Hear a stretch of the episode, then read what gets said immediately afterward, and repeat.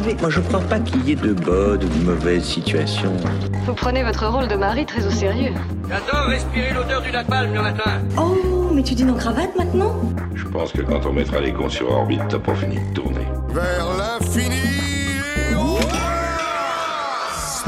et C'est un plaisir de vous rencontrer, monsieur Lapadite. Mon mari est absent, vous voulez voir mes fesses? Et ensuite je vous roulerai une pelle. Bonjour à toutes et à tous et bienvenue dans le podcast Cinématrack qui reprend du service en ce beau mois de septembre ou octobre selon le temps que je mets à monter ce podcast. On reprend sur de belles bases avec euh, comme toujours une partie euh, critique de film et une partie thématique. Euh, Aujourd'hui les deux sont très liés puisqu'on va parler d'abord du film Dune qui vient de sortir depuis quelques semaines euh, réalisé par Denis Villeneuve et on enchaînera ensuite avec une réflexion plus globale sur Dune et ses adaptations. Pour parler de tout ça, je suis accompagné de Juliette. Bonjour Juliette. Bonjour. Et de Renaud. Bonjour Renaud. Salut, salut. Et on va commencer d'abord, comme d'habitude, par un petit tour d'actualité. Et on va commencer par Juliette. Juliette, quelle news as-tu choisi Euh, moi, j'ai choisi de parler euh, de, de la news autour de Christopher Nolan et euh, du fait qu'il a quitté la Warner parce que bah, c'est un. Bon, on s'y attendait vu comment il les avait insultés, mais voilà quoi, c'est quand même un, un coup assez fort de, de punition par rapport au choix de la Warner de sortir les films sur HBO Max. Et voilà, du coup, je vais parler de cette news de Nolan qui a décidé de partir ailleurs et qui en plus a imposé plusieurs conditions qui ont fait plus ou moins polémique. Moi, je suis plutôt d'accord avec ces conditions, mais après, euh, voilà. Ouais, ça a été un peu euh, une mise aux enchères en fait, euh, selon Mm. les conditions qui demandaient entre tous les, les majors, avec notamment euh, donc le nombre de semaines d'exploitation, un budget minimum, sachant que c'est plutôt un petit film comparé aux productions d'avant, puisque là c'est un a priori, on- même si on n'a pas beaucoup d'infos, un biopic sur sur Mm. Joshua Oppenheimer. Et il veut aussi le même budget en marketing d'ailleurs. oui, c'est ça. ouais. Oui, on parle d'un contrat sur un film, c'est ça? Ouais. Oui. C'est ça. oui. Et donc c'est Universal qui a récupéré le. le Ah, ça y est, c'est Universal. Oui, Ouais, non, mais moi, c'est Universal. Et donc, c'est pas une plateforme de streaming. Surprenant. Bah, Non. ça, c'est sûr. Il y a- il y a même euh, Shyamalan qui s'est félicité de voir, euh, de voir un Christopher Nolan euh, rejoindre euh, son camp chez Universal. C'est qui a vrai sorti beaucoup de ses films. Oui, oui.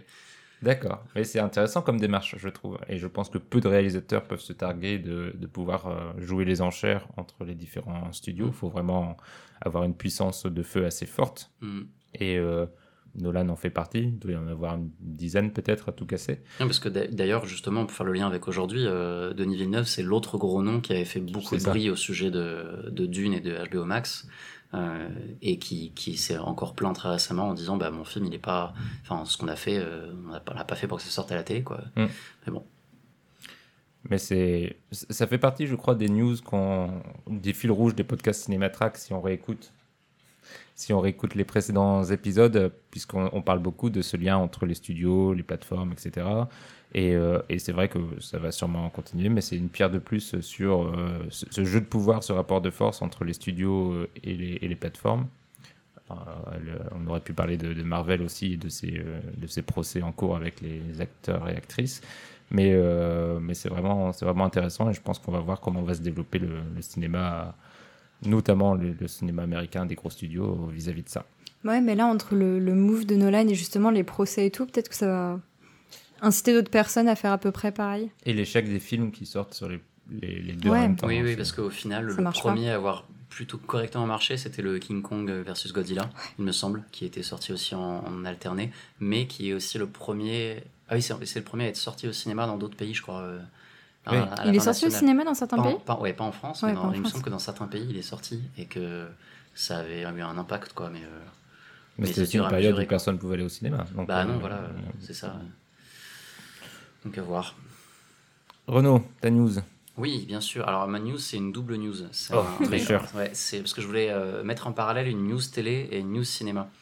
Euh, puisque donc on a une news télé euh, absolument folle euh, récemment. Euh, Mehdi m'a fait promettre de pas crier dans le micro, je vais faire semblant maintenant. Il va décrire mon mouvement. Il crie très fort. Ouais, mais avec euh, Il joie exprime en une fait. joie intense ou une douleur forte, Mais- je ne sais pas. Un des deux. non, non, c'est de la joie, c'est de la joie. Juliette avait raison, c'était de la joie. Donc une news complètement inattendue puisque le, le, le scénariste Russell T. Davis revient sur Doctor Who après euh, de nombreuses années d'absence. Euh, vraiment inattendu, personne n'avait vu ça Ouais. arriver. Euh, pour, pour placer les bases rapidement, c'est lui en fait qui a relancé la série complètement en 2005 ou 2009, je sais plus parce que je suis fatigué, euh, dans ces eaux-là. Euh, et qui a complètement euh, changé l'approche de la série, qui l'a rendu beaucoup plus populaire malgré un- une atmosphère extrêmement cheap, euh, et qui a tourné pendant quatre saisons et demie, quelque chose qui a vraiment bouleversé l'industrie de la télé en, en Angleterre. Ensuite, il a été remplacé par d'autres personnes, dont Steven Moffat et ensuite Chris Chibnall, qui a fait un travail catastrophique, qui a perdu euh, énormément Mhm. d'audience. A- Littéralement, personne n'aime. Euh, en plus, euh, c'est la première fois qu'il y a une docteur femme qui joue le rôle. Et il n'est pas. euh, et- bon, c'est- rien rien n'est concluant. Euh, donc c'est très surprenant et c'est hyper intéressant de le voir revenir à un moment où lui, il est au top de son game, puisqu'il a euh, plusieurs mini-séries qui ont cartonné comme pas permis, euh, notamment It's a Sin, Years and Years, etc. Euh, et le voir revenir à un moment où la télévision, le, le système de production a complètement changé, puisqu'on est vraiment dans l'ère post...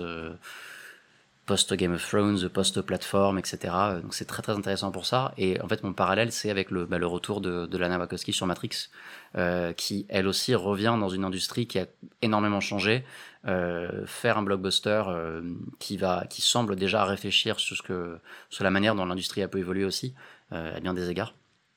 Donc des choses sur lesquelles on peut être à la fois très inquiet pour ces, deux nouvelles-là, mais aussi extrêmement enthousiaste de voir qu'il y a des, des possibilités encore artistiques euh, très inventives et, et, euh, et originales qui arrivent dans, le, dans, dans un univers très mainstream, quoi, autour de Matrix et Doctor Who. Du coup, moi, je suis un, un absolu néophyte en Doctor Who, j'ai jamais rien vu.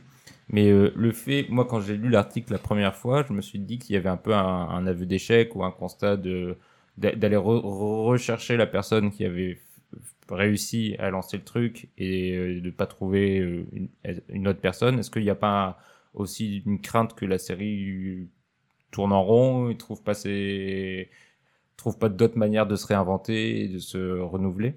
Mais justement, en fait, euh, effectivement, c'est évidemment un aveu d'échec parce que justement la série était en échec total. Donc il fallait trouver de quoi revenir sur des bases saines.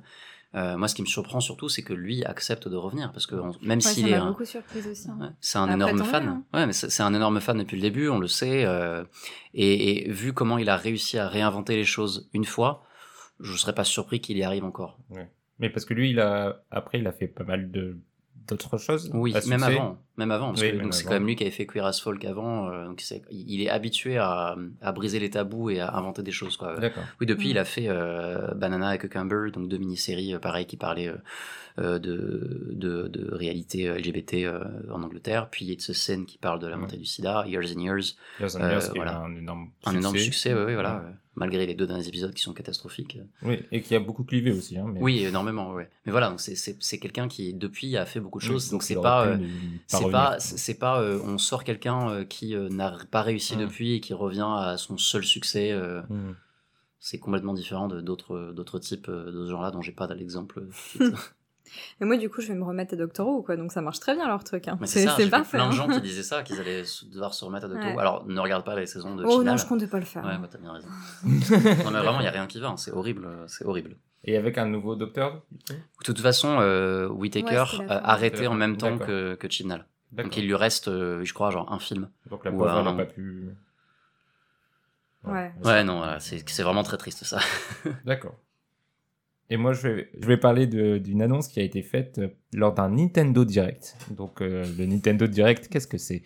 C'est euh, les, les émissions dans lesquelles euh, Nintendo, euh, la grande compagnie de jeux vidéo, pour les cinéphiles les moins férus de, de jeux vidéo, annonce généralement ses prochains jeux et déçoit généralement ses fans en ne montrant pas des images de Metroid Prime 4. Et euh, lors de la dernière euh, annonce, ils ont euh, le film était déjà prévu. hein. On savait tous qu'il allait y avoir un film Mario, un film d'animation Mario produit par le studio Illumination, Mhm. et on ne savait pas encore qui serait le casting vocal. Et on ne s'attendait pas à ça, puisque euh, ils ont sorti les moyens en termes de, de chèques. Euh, on a Anna Taylor-Joy en Peach, Charlie Day en Luigi, Jack Black en Bowser, Chris Pratt en Mario, la vedette. Ça, c'est assez incroyable. Je crois que mon préféré, c'est Seth Rogen en Donkey Kong, que, que j'attends. Qui mais, est euh, évident, qui pour est le coup. évident, mais en même temps Mm. aussi inattendu. Mhm. Et, euh, et ce casting, euh, je trouve, on peut en dire pas mal de choses. Euh, L'un des trucs qu'on peut souligner, c'est que il y a la présence de Charles Martinet euh, à l'affiche. Charles Martinet, c'est celui qui a toujours fait la, la voix de Mario, la petite voix euh, qu'on connaît, mais qui avec un petit accent italien Je suis pas très sûr de aigu. connaître. Est-ce que tu peux nous faire une imitation Bien sûr, bien sûr, Renaud. It's me, Mario. Ah, il le fait vachement bien. Beaucoup d'heures de jeu. Et, et donc, il sera là, mais pas pour interpréter Mario, mais pour faire des, des caméos. En même temps, je pense qu'ils se sont dit que si Mario parlait beaucoup, euh, l'imitation de l'accent italien, euh, ça aurait peut-être mal passé. Je ne sais pas. Euh, donc, il, il sera quand même là. Et euh, moi, ce qui m'a un peu frappé aussi, c'est la l'importance qu'a ce projet. Moi, je pensais que ce serait un truc un peu, un film fait un peu euh, sur le côté. euh, Mm. et en mettant des stars comme ça à l'affiche, ça montre quand même qu'ils veulent euh, en imposer. Ça, on pourrait aussi parler évidemment de la place des acteurs de doublage qui euh, malheureusement sont de plus en plus évincés au profit des, des grandes stars. Pour le coup, aux États-Unis, ça a toujours été comme ça. hein. Ouais. Les, les acteurs de doublage, ils se bossent sur les, les séries télé, les, les téléfilms, mais euh, c'est toujours des stars. Et la différence avec, la, avec d'autres pays, c'est que eux euh, ne font pas ce que font la majorité des, des comédiens de doublage. Ils ne travaillent pas sur bande. Mm. C'est-à-dire qu'ils enregistrent d'abord, en fait. Et l'animation est faite sur eux. Sur- sur ce qui est un travail ouais. complètement différent. Mm. Euh, c'est par contre, c'est après, quand il y aura un casting français, qu'on va rigoler. Oui. Oh, C'est ça là où on va va être tellement voir. bien. Quel joueur de Ça va foot être va faire. Luigi Ouais. Genre, euh, Exactement, c'est ça. McFly en Donkey Kong. Ah oui, euh, ah oui, ça va être ça va être, ça. ça va être terrible. Par contre, si je peux me permettre une remarque, moi, si je suis Peach et que je me fais enlever par Jack Black, je veux pas que Chris Pratt vienne me mais récupérer. hein. pareil, je suis en mode non mais on, on reste, on fait du rock Mm. ensemble. Je veux pas que le connard républicain arrive, non, c'est bon. Oui, bah c'est vrai que Chris Pratt. euh, Mais pour le coup, qui, qui a eu l'idée de euh, prendre Chris Pratt pour jouer Mario pour remplacer euh, un personnage qui serait trop caricatural euh, italien pour avoir peur d'être un peu trop raciste, on va Oui. mettre à la place Chris Pratt, Ouais. euh, réputé comme faisant partie d'une église extrêmement LGBT-phobe. euh, Oui, et euh, et ben voilà, c'est bien. mais il a pas un accent rigolo italien. Non, effectivement. Donc, ça passera mieux quand Effectivement. même. et il est effectivement plutôt drôle en général. Ouais, puis il avait, en vrai, il avait fait du bon taf sur euh, en avant euh, Chris Pratt, donc je pense que c'est aussi pour ça. Sur En avant, qu'est-ce que c'est que ça? De, Ah oui, euh, pardon, oui, bien sûr, mais oui, mais oui, Et, euh, bien sûr. est- Oui, mais, mais la, la Lego aussi, la grande aventure, il était très bien aussi. Il est dans Lego là. Oui, c'est le héros. Oui, Emmett. c'est- Oh, mais j'ai toujours ok. Non, qui, Ah bah voilà. pour le coup, au niveau voix, il le fait souvent, quoi. Il est il bon. est, il est bon. Et l'autre chose, c'est qu'est-ce qu'on peut attendre euh, d'un studio comme Illumination sur ce type de projet? Hmm. Moi, je dois avouer que je suis pas un énorme fan de ce qu'ils font, mais Ouais, j'avais pas vu grand-chose. J'ai juste vu euh, moi, moi, chez Méchant et les Mignons. C'est c'est quand même surprenant sur un projet comme et l'univers Mario qui est quand même très très peu écrit euh, dans les jeux vidéo, etc. C'est c'est juste un prétexte. Il y a pas, il y a jamais d'histoire intéressante ou de scénario. Donc ils auront la liberté totale de créer Hmm. l'histoire qu'ils Hmm. voudront. Sachant que ça a déjà été fait, hein, quand même, on peut rappeler. euh, Parce parce que que- ouais, dire sur ça, ouais. vas-y. Ouais, non, mais parce que le film, il y a eu déjà, il y a déjà eu un film live action. Moi, ce que j'allais faire, c'est que j'allais citer Karim Debache directement, en fait, Oui. euh, qui a fait une, une vidéo très célèbre là-dessus. Fait ce que tu dis, ce que, ce que disais juste là, c'est que ça fait partie de ces jeux où tout le visuel et l'univers est pensé pour, euh, Pour être gameplay. intuitif pour le gameplay. Hmm. Et donc la réflexion, c'est, bah, je pense qu'il y en aura pas de réflexion sur ça, qui est euh, comment est-ce que on transpose ça dans un langage cinématographique euh, qui soit effectivement pertinent. Mais c'est très rare que les adaptations de jeux vidéo soient pertinentes. En fait, Euh, il y en a peut-être quoi, allez, zéro qui sont bien. Il y a eu Sonic a beaucoup marché. Et là, oui, je pense que c'est pour ça du coup que c'est devenu un film, un projet aussi important. C'est que le succès de Sonic, Mais tu les- Sonic, c'est live action, tandis que là, c'est. Oui. C'était bien ou pas non, c'était Pas bien. Moi, je l'ai vu. d'accord. Non, c'était pas bien. Oui, oui, C'est oui. pas. Mais Jim Carrey. Ah bah Jim. Carrey est vraiment incroyable dedans. euh, et il y a des scènes de placement de produits absolument légendaires qui valent le coup d'œil. Mais sinon, non, c'est terrible. Parce que. Nintendo, lui, a déjà fait l'adaptation en live action de son film récemment, c'est Détective euh, Pikachu, Oui. qui a moins marché pour le coup. Oui, Qui a mais, mais, qui a- niveau critique a bien marché. Bah, Ouais. le premier acte était bien. Après, ça se Ouais, casse un peu la c'est- gueule. Non mais ouais. je suis d'accord, mais c'était. Tu vois, c'était Bah, déjà surprenant de, de voir un truc comme ça et dire ah oui en fait j'accepte qu'on est dans un monde Oui. où euh, il y a des Mm. Pokémon normalement et qu'après il y a un détective qui a un Pikachu et pourquoi pas ouais. c'est un peu drôle. ouais. Donc, euh, affaire à suivre. Le, le film est prévu pour le 21 décembre 2022. Donc, euh, nous nous retrouverons ensemble pour une spéciale Mario. euh, Non. cinéma-. Bon, bah. C'est terrible les news à chaque fois parce qu'on parle de trucs ultra populaires et, et en fait, euh, enfin, après, Mehdi va nous recommander un film bulgare de 4 C'est heures ça. dans la boue. C'est c'est vrai, c'est vrai. C'est pour ça qu'il faut cette partie news. Et on va pouvoir passer, maintenant qu'on a fait notre petit tour de l'actualité, à la critique.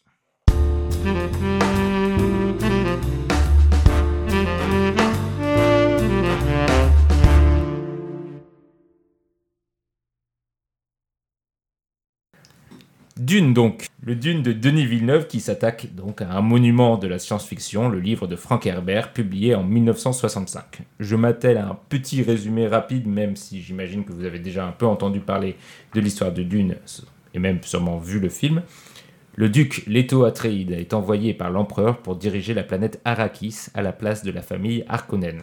La planète est stratégique car elle produit l'épice, une substance au pouvoir mystérieux, indispensable au fonctionnement des vaisseaux spatiaux. Il s'agit d'une ruse de l'empereur qui veut créer un conflit entre les Harkonnen et les Atreides pour se débarrasser de la maison du duc, qui commence à lui faire de l'ombre. Arrivé sur Arrakis avec sa femme, une Gesserit, et son fils Paul, le duc veut compter sur la puissance des Fremen, mystérieuse tribu du désert, pour se sortir de ce traquenard. Et il y a aussi des gros vers. C'est quand même très important. C'est très non, mais important. c'est très important. Et c'est important de souligner, on en reparlera sûrement, que le film de Villeneuve n'adapte qu'une partie du premier tome, on va dire une grosse moitié, et s'arrête donc un peu euh, en cours de route, ouvrant plus qu'ouvrant la, la voie pour une suite qui n'est pas encore certaine à l'heure où on parle. Autour de moi, Renaud, Juliette, un combat. Déjà non, les- les- non, je plaisante. Les, les avis sont partagés, donc on va pouvoir euh, euh, débattre sur la réussite ou pas de cette adaptation et au-delà euh, au-delà de l'adaptation de est-ce que c'est un bon film ou pas. Est-ce que vous voulez d'abord peut-être donner votre avis général, Juliette? Euh, bah oui. Euh, alors c'est marrant que tu aies dit que les vers étaient importants puisque de fait dans mon appréciation du film je dirais que les seules scènes qui m'ont fait ressentir des choses étaient celles des attaques des vers donc heureusement qu'ils étaient là. C'est un film qui m'a laissé vraiment... En fait c'est bizarre. C'est-à-dire qu'en soi c'est c'est pas que je l'aime pas mais c'est pas que je l'aime. C'est-à-dire que je suis très très neutre devant ce film et c'est un film qui m'a vraiment laissé très neutre, qui m'a fait ressentir rien du tout et c'est d'ailleurs ça que je le reproche. Visuellement, il m'a fait ressentir rien du tout non plus, à part les scènes d'action qui sont pour le coup vraiment très bien. Mais voilà, après, ça reste du bel ouvrage, c'est très beau. Je pense qu'il y a aussi le fait que c'est pas pour moi. Alors, c'est un peu facile de dire ça, mais voilà, je, je pense vraiment que ce genre d'esthétique appliquée à la science-fiction, c'est vraiment pas un truc, moi, qui me fait kiffer. Euh, J'aime beaucoup l'esthétique brutaliste et tout, mais justement pas appliquée à ces récits-là, parce que je pense que ça ne va pas avec ces récits-là. Donc du coup, moi, ça, me... En fait, vraiment, ça me, ça me laisse très neutre et très blasé. Et, euh, et voilà, et en dehors de ça... euh, Voilà, je, pardon, je trouve quand même que c'est que c'est très beau, c'est du bel ouvrage. Je trouve que Denis Villeneuve est un peu en dessous en termes de mise en scène par rapport à d'habitude. C'est marrant parce que d'habitude, je trouve que c'est vraiment un metteur en scène exceptionnel. Et là, je le trouve assez paresseux. Je trouve qu'il est sur des effets assez répétitifs euh, qui pas aussi brillants que ce qu'il peut faire euh, habituellement. Après, je trouve le casting très bon. Et, euh, et voilà, il y a deux, trois moments qui sont quand même très beaux, notamment, euh, notamment les scènes d'action. Mais voilà, je trouve que. Qui est et ce- resté en dehors du film. Ouais, c'est ça, vraiment en dehors. Ouais. Et en plus, aussi globalement, mais ça, je pense qu'on en reparlera parce que tu es d'accord avec moi. Je trouve que globalement, c'est c'est un film un peu trop long et, euh, et en termes de choix d'adaptation, je... c'est pas une bonne idée, enfin, selon moi, de l'avoir découpé ainsi. Voilà. Renaud. Euh, oui, c'est vrai qu'on en parlait avant et que je passais un peu pour celui qui était à fond et tout. Alors en fait, je pas du tout. Ouais, je donc sais, je euh, sais. j'aime bien, j'aime bien le film. Euh, j'aime plutôt bien le film et j'aime plutôt bien Denis Villeneuve. C'est peut-être un des films qu'il a fait récemment que j'aime le moins. Euh, sachant que mes attentes étaient assez hautes euh, pour deux raisons. D'une part, ça faisait longtemps qu'on n'avait pas eu un blockbuster, un vrai, fait par quelqu'un Mm. qui sait faire des films euh, au cinéma comme ça. Euh, et on a la chance de l'avoir au cinéma puisque en plus il sort beaucoup plus tôt chez nous que- qu'aux États-Unis, puisque je crois qu'il sort le Dans 22. un mois, ouais. Ouais, euh, il Ah, sort un mois en octobre. Mm. Euh, et, euh, et donc j'avais beaucoup d'attentes pour ça et, euh, et de voir bah, une vraie vision euh, autour d'une œuvre euh, dont j'avais euh, pas mal de souvenirs euh, vagues. Euh, si on reviendra après sur, euh, sur les adaptations et de ce qu'on sait, etc. Et tout. Euh, donc c'est un film qui m'a pas déplu du tout. Contrairement à, à Juliette, j'ai trouvé, j'ai beaucoup aimé en fait justement le, la- le découpage euh, du film, le, là où ça s'arrête et euh, la manière dont c'est structuré autour des, autour des, des visions qu'il amène à un, à un point en fait, euh, à un point T. Donc on a un personnage principal qui a des visions et qui l'amène à un certain point. Une fois qu'on y est, en fait, ça me semblait logique d'avoir cette structure-là. Euh, ce qui m'a vraiment plu, euh, ce sont les personnages qui m'ont qui m'ont vraiment happé, euh, à la fois les personnages et le, le casting que je trouve vraiment excellent. Une mention spéciale pour Jason Momoa qui joue Duncan, je ne sais pas quoi, euh, que j'ai trouvé vraiment super. Le et, pire du casting. Non, il est formidable et, et que j'ai très envie qu'il me fasse un énorme câlin et, et après qu'il qui, qui m'encule en fait voilà non, mais très bien. Voilà, je vais devoir mettre le podcast interdit au moins de 18 Ah, ans de ta faute. Ouais, Ouais. voilà. Bah, Pour Mais- être l'espèce de Suisse, excuse-moi, du coup, Ouais. je vais te couper. Moi, Jason Momoa, je trouve pas que c'est le pire, je trouve pas que c'est le meilleur, Ouais. mais juste je suis frustrée parce que c'était mon personnage préféré dans le bouquin. Ah, et je l'imaginais pas du tout comme ça. Ah. Et genre, quand j'ai vu que c'était Jason Momoa, j'étais en mode. Non, mais en vrai, pourquoi pas Mais oh là là, je, suis- je suis la relou là qui, a- qui à son, à Mais son c'est- imaginaire. Cela dit, je comprends. Et, euh, et moi, ce qui m'a surpris pour le coup, c'est Timothée Chalamet, qui certes est beaucoup trop âgé pour le rôle, mais que je n'imaginais pas dans le rôle. Et en fait, je trouve super Ouais, bien, mais vraiment En même temps, super, il est super bien. âgé, mais il a la tête et le physique de justement de quelqu'un Oui. d'assez jeune. Oui, mais il c'est- fait pas ça qui 14 marche ans, quoi. Oui, il fait il- pas 14 ans, ouais, mais il, il colle parfaitement à ce Oui. côté euh, frêle, fragile, Oui, qui se oui. transforme via le. C'est ça. Et, euh, et pour ça, pour le coup, j'ai trouvé ça vraiment bien. euh, surtout lui, en fait, et, et sa mère, Rebecca Ferguson, qui est une actrice formidable, qui n'a pas assez de rôle, euh, qui a un peu percé avec Mission Impossible 5 il y a quelques années, et qui a eu depuis deux, trois rôles intéressants, mais pas énormément.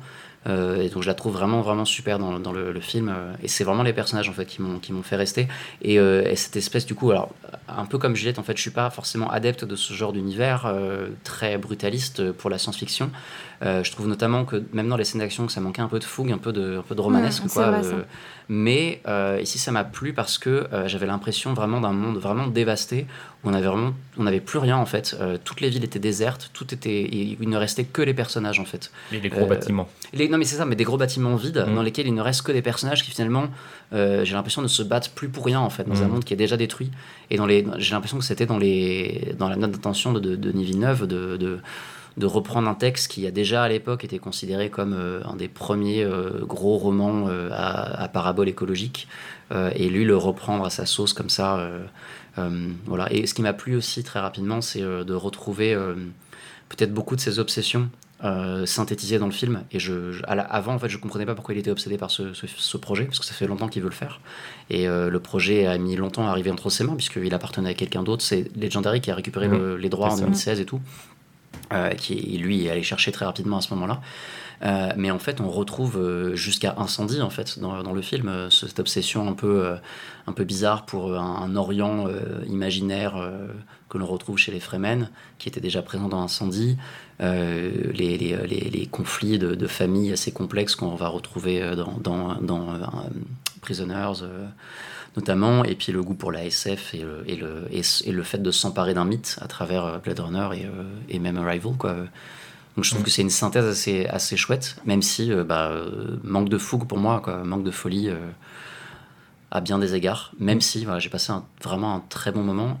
euh, sachant que la deuxième partie m'intéresse beaucoup plus que la première, au vu Oui. de ce qui se passe dans le roman. euh, c'est ça, bah oui. ça que j'attends, moi, beaucoup plus. Moi aussi, du coup. C'est pour ça que même Mm. si je suis euh, très mitigée par le film, je, je serais Mm. quand même day one quand même là euh, pour pour, le volet suite. 2, quoi. Et ce que je trouvais intéressant aussi, c'était de le voir. euh, je suis allé le voir donc le mardi soir, euh, et en fait, il s'était plutôt blindé avant donc la sortie du mercredi, et écouter les gens dans la salle. Il y avait vraiment cette impression de ah putain, on revient voir un gros film euh, Mm. comme on n'en voit pas souvent et tout. Et j'écoutais les gens parler, et j'avais globalement deux, deux réactions des gens qui disaient ouais, c'était vachement cool, et des gens qui disaient c'est vrai, putain, c'était long. Mm. Oh là là, Mm. c'était long. euh, oh là là, oh là que, Mais- que c'était long.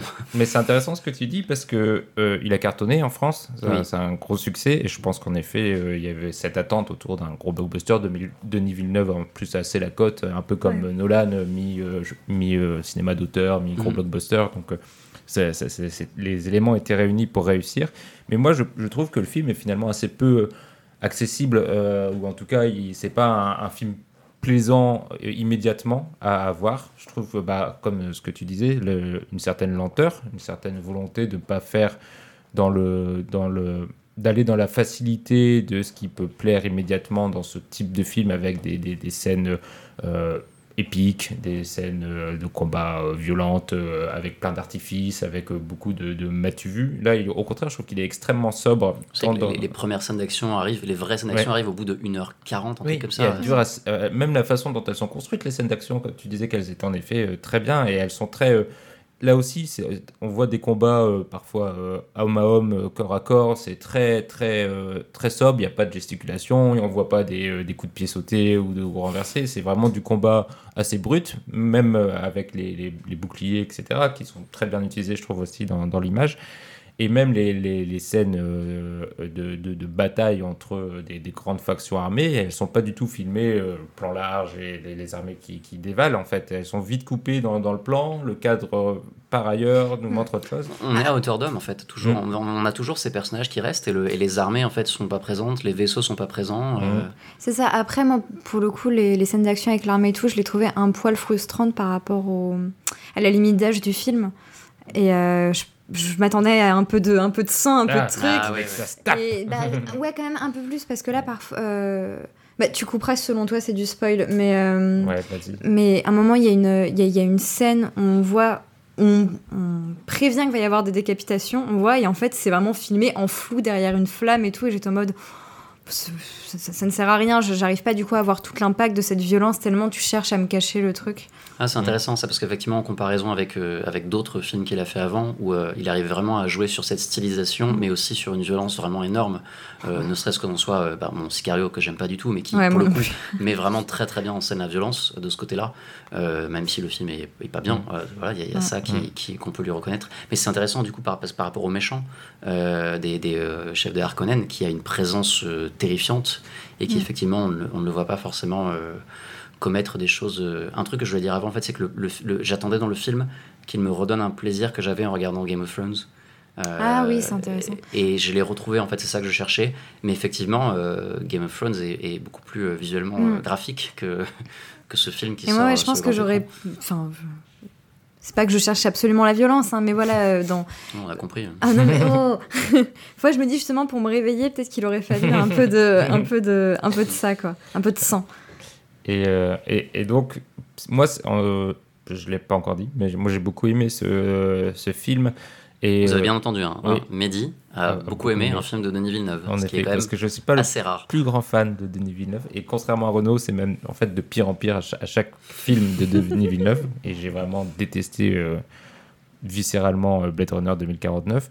Du coup, là, je trouve qu'il retrouve ce qu'il avait perdu dans son cinéma et qu'il a jamais eu totalement, hein, mais une certaine, certaine subtilité qui, qui, qui, je trouve, lui fait un bien fou. Et c'est d'autant plus surprenant qu'il adapte justement le livre inadaptable, foisonnant de, de, concepts, foisonnant de, choses dans lesquelles il aurait pu mille fois se, piéger. Et je trouve qu'il fait le choix justement de simplifier le livre et presque à l'extrême, dans, dans une sorte d'épure. Il supprime même un, des personnages les plus importants du livre, euh, qui fusionne un peu avec euh, deux autres. Il, euh, il condense les, les fils narratifs du livre. Il évoque assez peu toutes les grandes thématiques qu'il y a dans, dans le livre, de manière parfois même un peu trop forcée, je trouve, sur la religion, etc. C'est présent dans le film, mais c'est fait de manière très délicate, je trouve. Et moi, j'étais... Qu'est-ce que ça m'a fait du bien de voir un film délicat de, de Denis Villeneuve où justement il y a quasiment aucune scène qui m'a fait lever les yeux au ciel en me disant ah, il me réexplique un truc euh, qu'il a déjà expliqué dix fois dans le film. Et tu intervenir je te vois je te vois bouillante. Et du coup j'étais très content de, ce que j'ai vu. Et euh, alors y a moi il y a des trucs euh, qui qui, m'ont toujours énervé, hein, mais, mais comme c'est des, micro-trucs dans le film qui auraient pu être coupés au montage en plus, et je pense notamment aux, scènes de vision de Zendaya que je trouve catastrophiques. C'est c'est rigolo parce qu'en vrai, elles le sont. Euh, Mais moi, je les aimais bien. C'est que je, je- je voyais le côté genre, ah, c'est une pub de parfum. Euh, mais dans la dans, dans l'épure du reste, en fait, ça ne me choquait pas directement. Et donc, euh, après, c'est peut-être juste parce que j'étais content de voir Zendaya. hein, Mm. c'est- Moi, j'étais contente parce que c'est les seules fois où il y a des couleurs dans le film. Oui, Oui, oui, et peut-être dans, Et peut-être justement, dans c'est toute la filmo de, de Villeneuve en plus. euh. oui.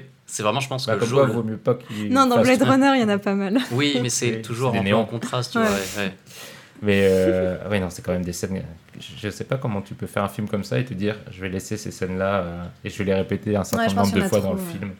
c'est, c'est... En plus, la pauvre Zendaya, elle a rien à jouer, du coup, elle est là à regarder le. En plus, au même moment, il me semble qu'elle a joué dans une pub de parfum qui ressemblait à ça. Ah oui, oui. Et, et du coup, tu peux mélanger les deux. Je pense qu'elle Je le pense- pas. oui, oui, c'est ça, oui, elle était pas au courant de. Mais bon, il fallait un peu de, de star dans, dans, dans le film, c'est normal. Non, puis sans spoiler, elle aura quand même un rôle plus important dans, le, dans la deuxième partie. euh. Oui, bien sûr. Mais, mais là, elle est quand même beaucoup mise en avant dans la promo du film, alors que bon, Oui, parce que c'est une star, quoi. Effectivement. star, ouais, d'accord. Donc, euh, mais, mais donc moi j'ai j'ai aimé ce film et, euh, et je trouve justement que c'est, je l'ai aimé parce qu'il est extrêmement sobre. Et par contre, j'ai très très peur de, de la suite, moi, parce que j'ai peur qu'il n'arrive pas à tenir ça euh, jusqu'au bout et qu'il il retombe sur euh, ses mauvais travers avec aussi euh, justement un- un- une sorte d'épanouissement euh, narratif où il se passe Mm. beaucoup de choses et des choses assez euh, complexes. Et là, il va être obligé de se confronter à ça. Et en fait, j'ai l'impression que ce que j'aime dans ce livre, c'est qu'il met en place un univers, il pose une base. Moi, la façon dont il euh, présente la famille euh, de Paul, la, la façon dont il, il- il présente la- les planètes, etc. Je trouve ça extrêmement fin euh, parce qu'on avale beaucoup de choses quand même. Parce que j'avais pas lu le livre avant, donc euh, je, je voyais ça en néophyte et Mm. justement comment on, on s'approprie l'univers d'une euh, à travers un, un- un film, comment on t'explique les choses sans trop essayer d'être lourd. Et moi, je trouve qu'il y arrive. Et, euh, et je vais laisser la parole à Juliette qui va me contredire. point, point par point. Non, je suis désolée pour mes réactions, mais c'est vrai que ça, m'étonne parce que moi je trouve vraiment son exposition d'une grossièreté qui m'a beaucoup dérangée. Déjà, ça commence avec la voix off qui raconte un truc. Donc, déjà, ça commence mal parce que ça, j'aime pas. C'est en mode, tu peux pas faire autrement, je sais pas, il a fait un effort. Mais bref, pardon. Donc, déjà, t'as la voix de Zendaya, il me semble, au début, qui t'explique un peu les, les, les bails géopolitiques. Euh, bon, mo- moi j'aime pas le procédé, mais à la rigueur, s'il n'y avait que ça, c'est pas grave. Sauf qu'après, pendant tout le début, je pense qu'ils disent au moins 75 000 fois Ah oui, les Harkonnen, ils avaient la planète avant et c'est nous qui l'avons maintenant. Vraiment, ils le disent 200 fois. Et, et j'ai trouvé ça vraiment d'une d'une lourdeur absurde parce que moi je trouvais pas toujours que c'était. euh, mis de, de manière subtile. Il y a ça aussi, il y a plein d'expositions qui, est faite- qui sont faites pardon, euh, via une sorte de rétroprojecteur euh, qu'a Timothée Oui. Chalamet. Et pareil, moi je trouve ça d'une paresse terrible. C'est en mode, bon, on fait comment? Bon, on va mettre une voix off euh, robotique, on va dire que c'est... Non, enfin pour moi, il y, a- il y a moyen de faire de manière tellement plus intelligente qu'une voix off dans le fond. Et, j'avoue que du coup, euh, voilà. Et je vais, tant que j'y suis, je vais aussi te contredire sur le... Vas-y, vas-y, vas-y, Sur- Attends, juste sur ce point-là, du coup, sur Mm. l'exposition, pour être entre vous Ouais. deux, euh, je dirais que c'est pas forcément subtil, mais que c'est effectivement simple. Et c'est peut-être pour ça que ça Mm. fonctionne pour certains. Moi, en tout cas, ça a fonctionné sur moi Ouais. aussi. Pardon, vas-y. Non, non, mais, non, mais t'as- raison. Et, euh, et sinon, c'est marrant ce que tu parles de. de- tu dis que c'est très délicat comme film, que c'est très épuré et tout. Et c'est. Oui, je, je pense que t'as raison. Mais moi, du coup, vraiment, c'est là où je suis à la limite, où moi, je suis en mode. Mais en fait, c'est barbant, du coup. Et, euh, et par exemple, les, les ennemis, les, les c'est- moi, je pense que c'est vraiment ma plus grosse euh, frustration du film parce que dans le, dans le roman de de Frank Herbert, genre c'est censé être cette espèce de d'aristocratie ultra décadente, qui a, qui a- qui a trop de trucs, qui est dans le too much, qui a trop mangé, trop d'habits, trop d'accessoires, enfin voilà le, bah, le- la décadence quoi. Et là c'est plus du tout ça. C'est euh, à la rigueur il, a gardé ce, ce- ce détail un peu grossophobe du fait qu'ils sont gros, Mm.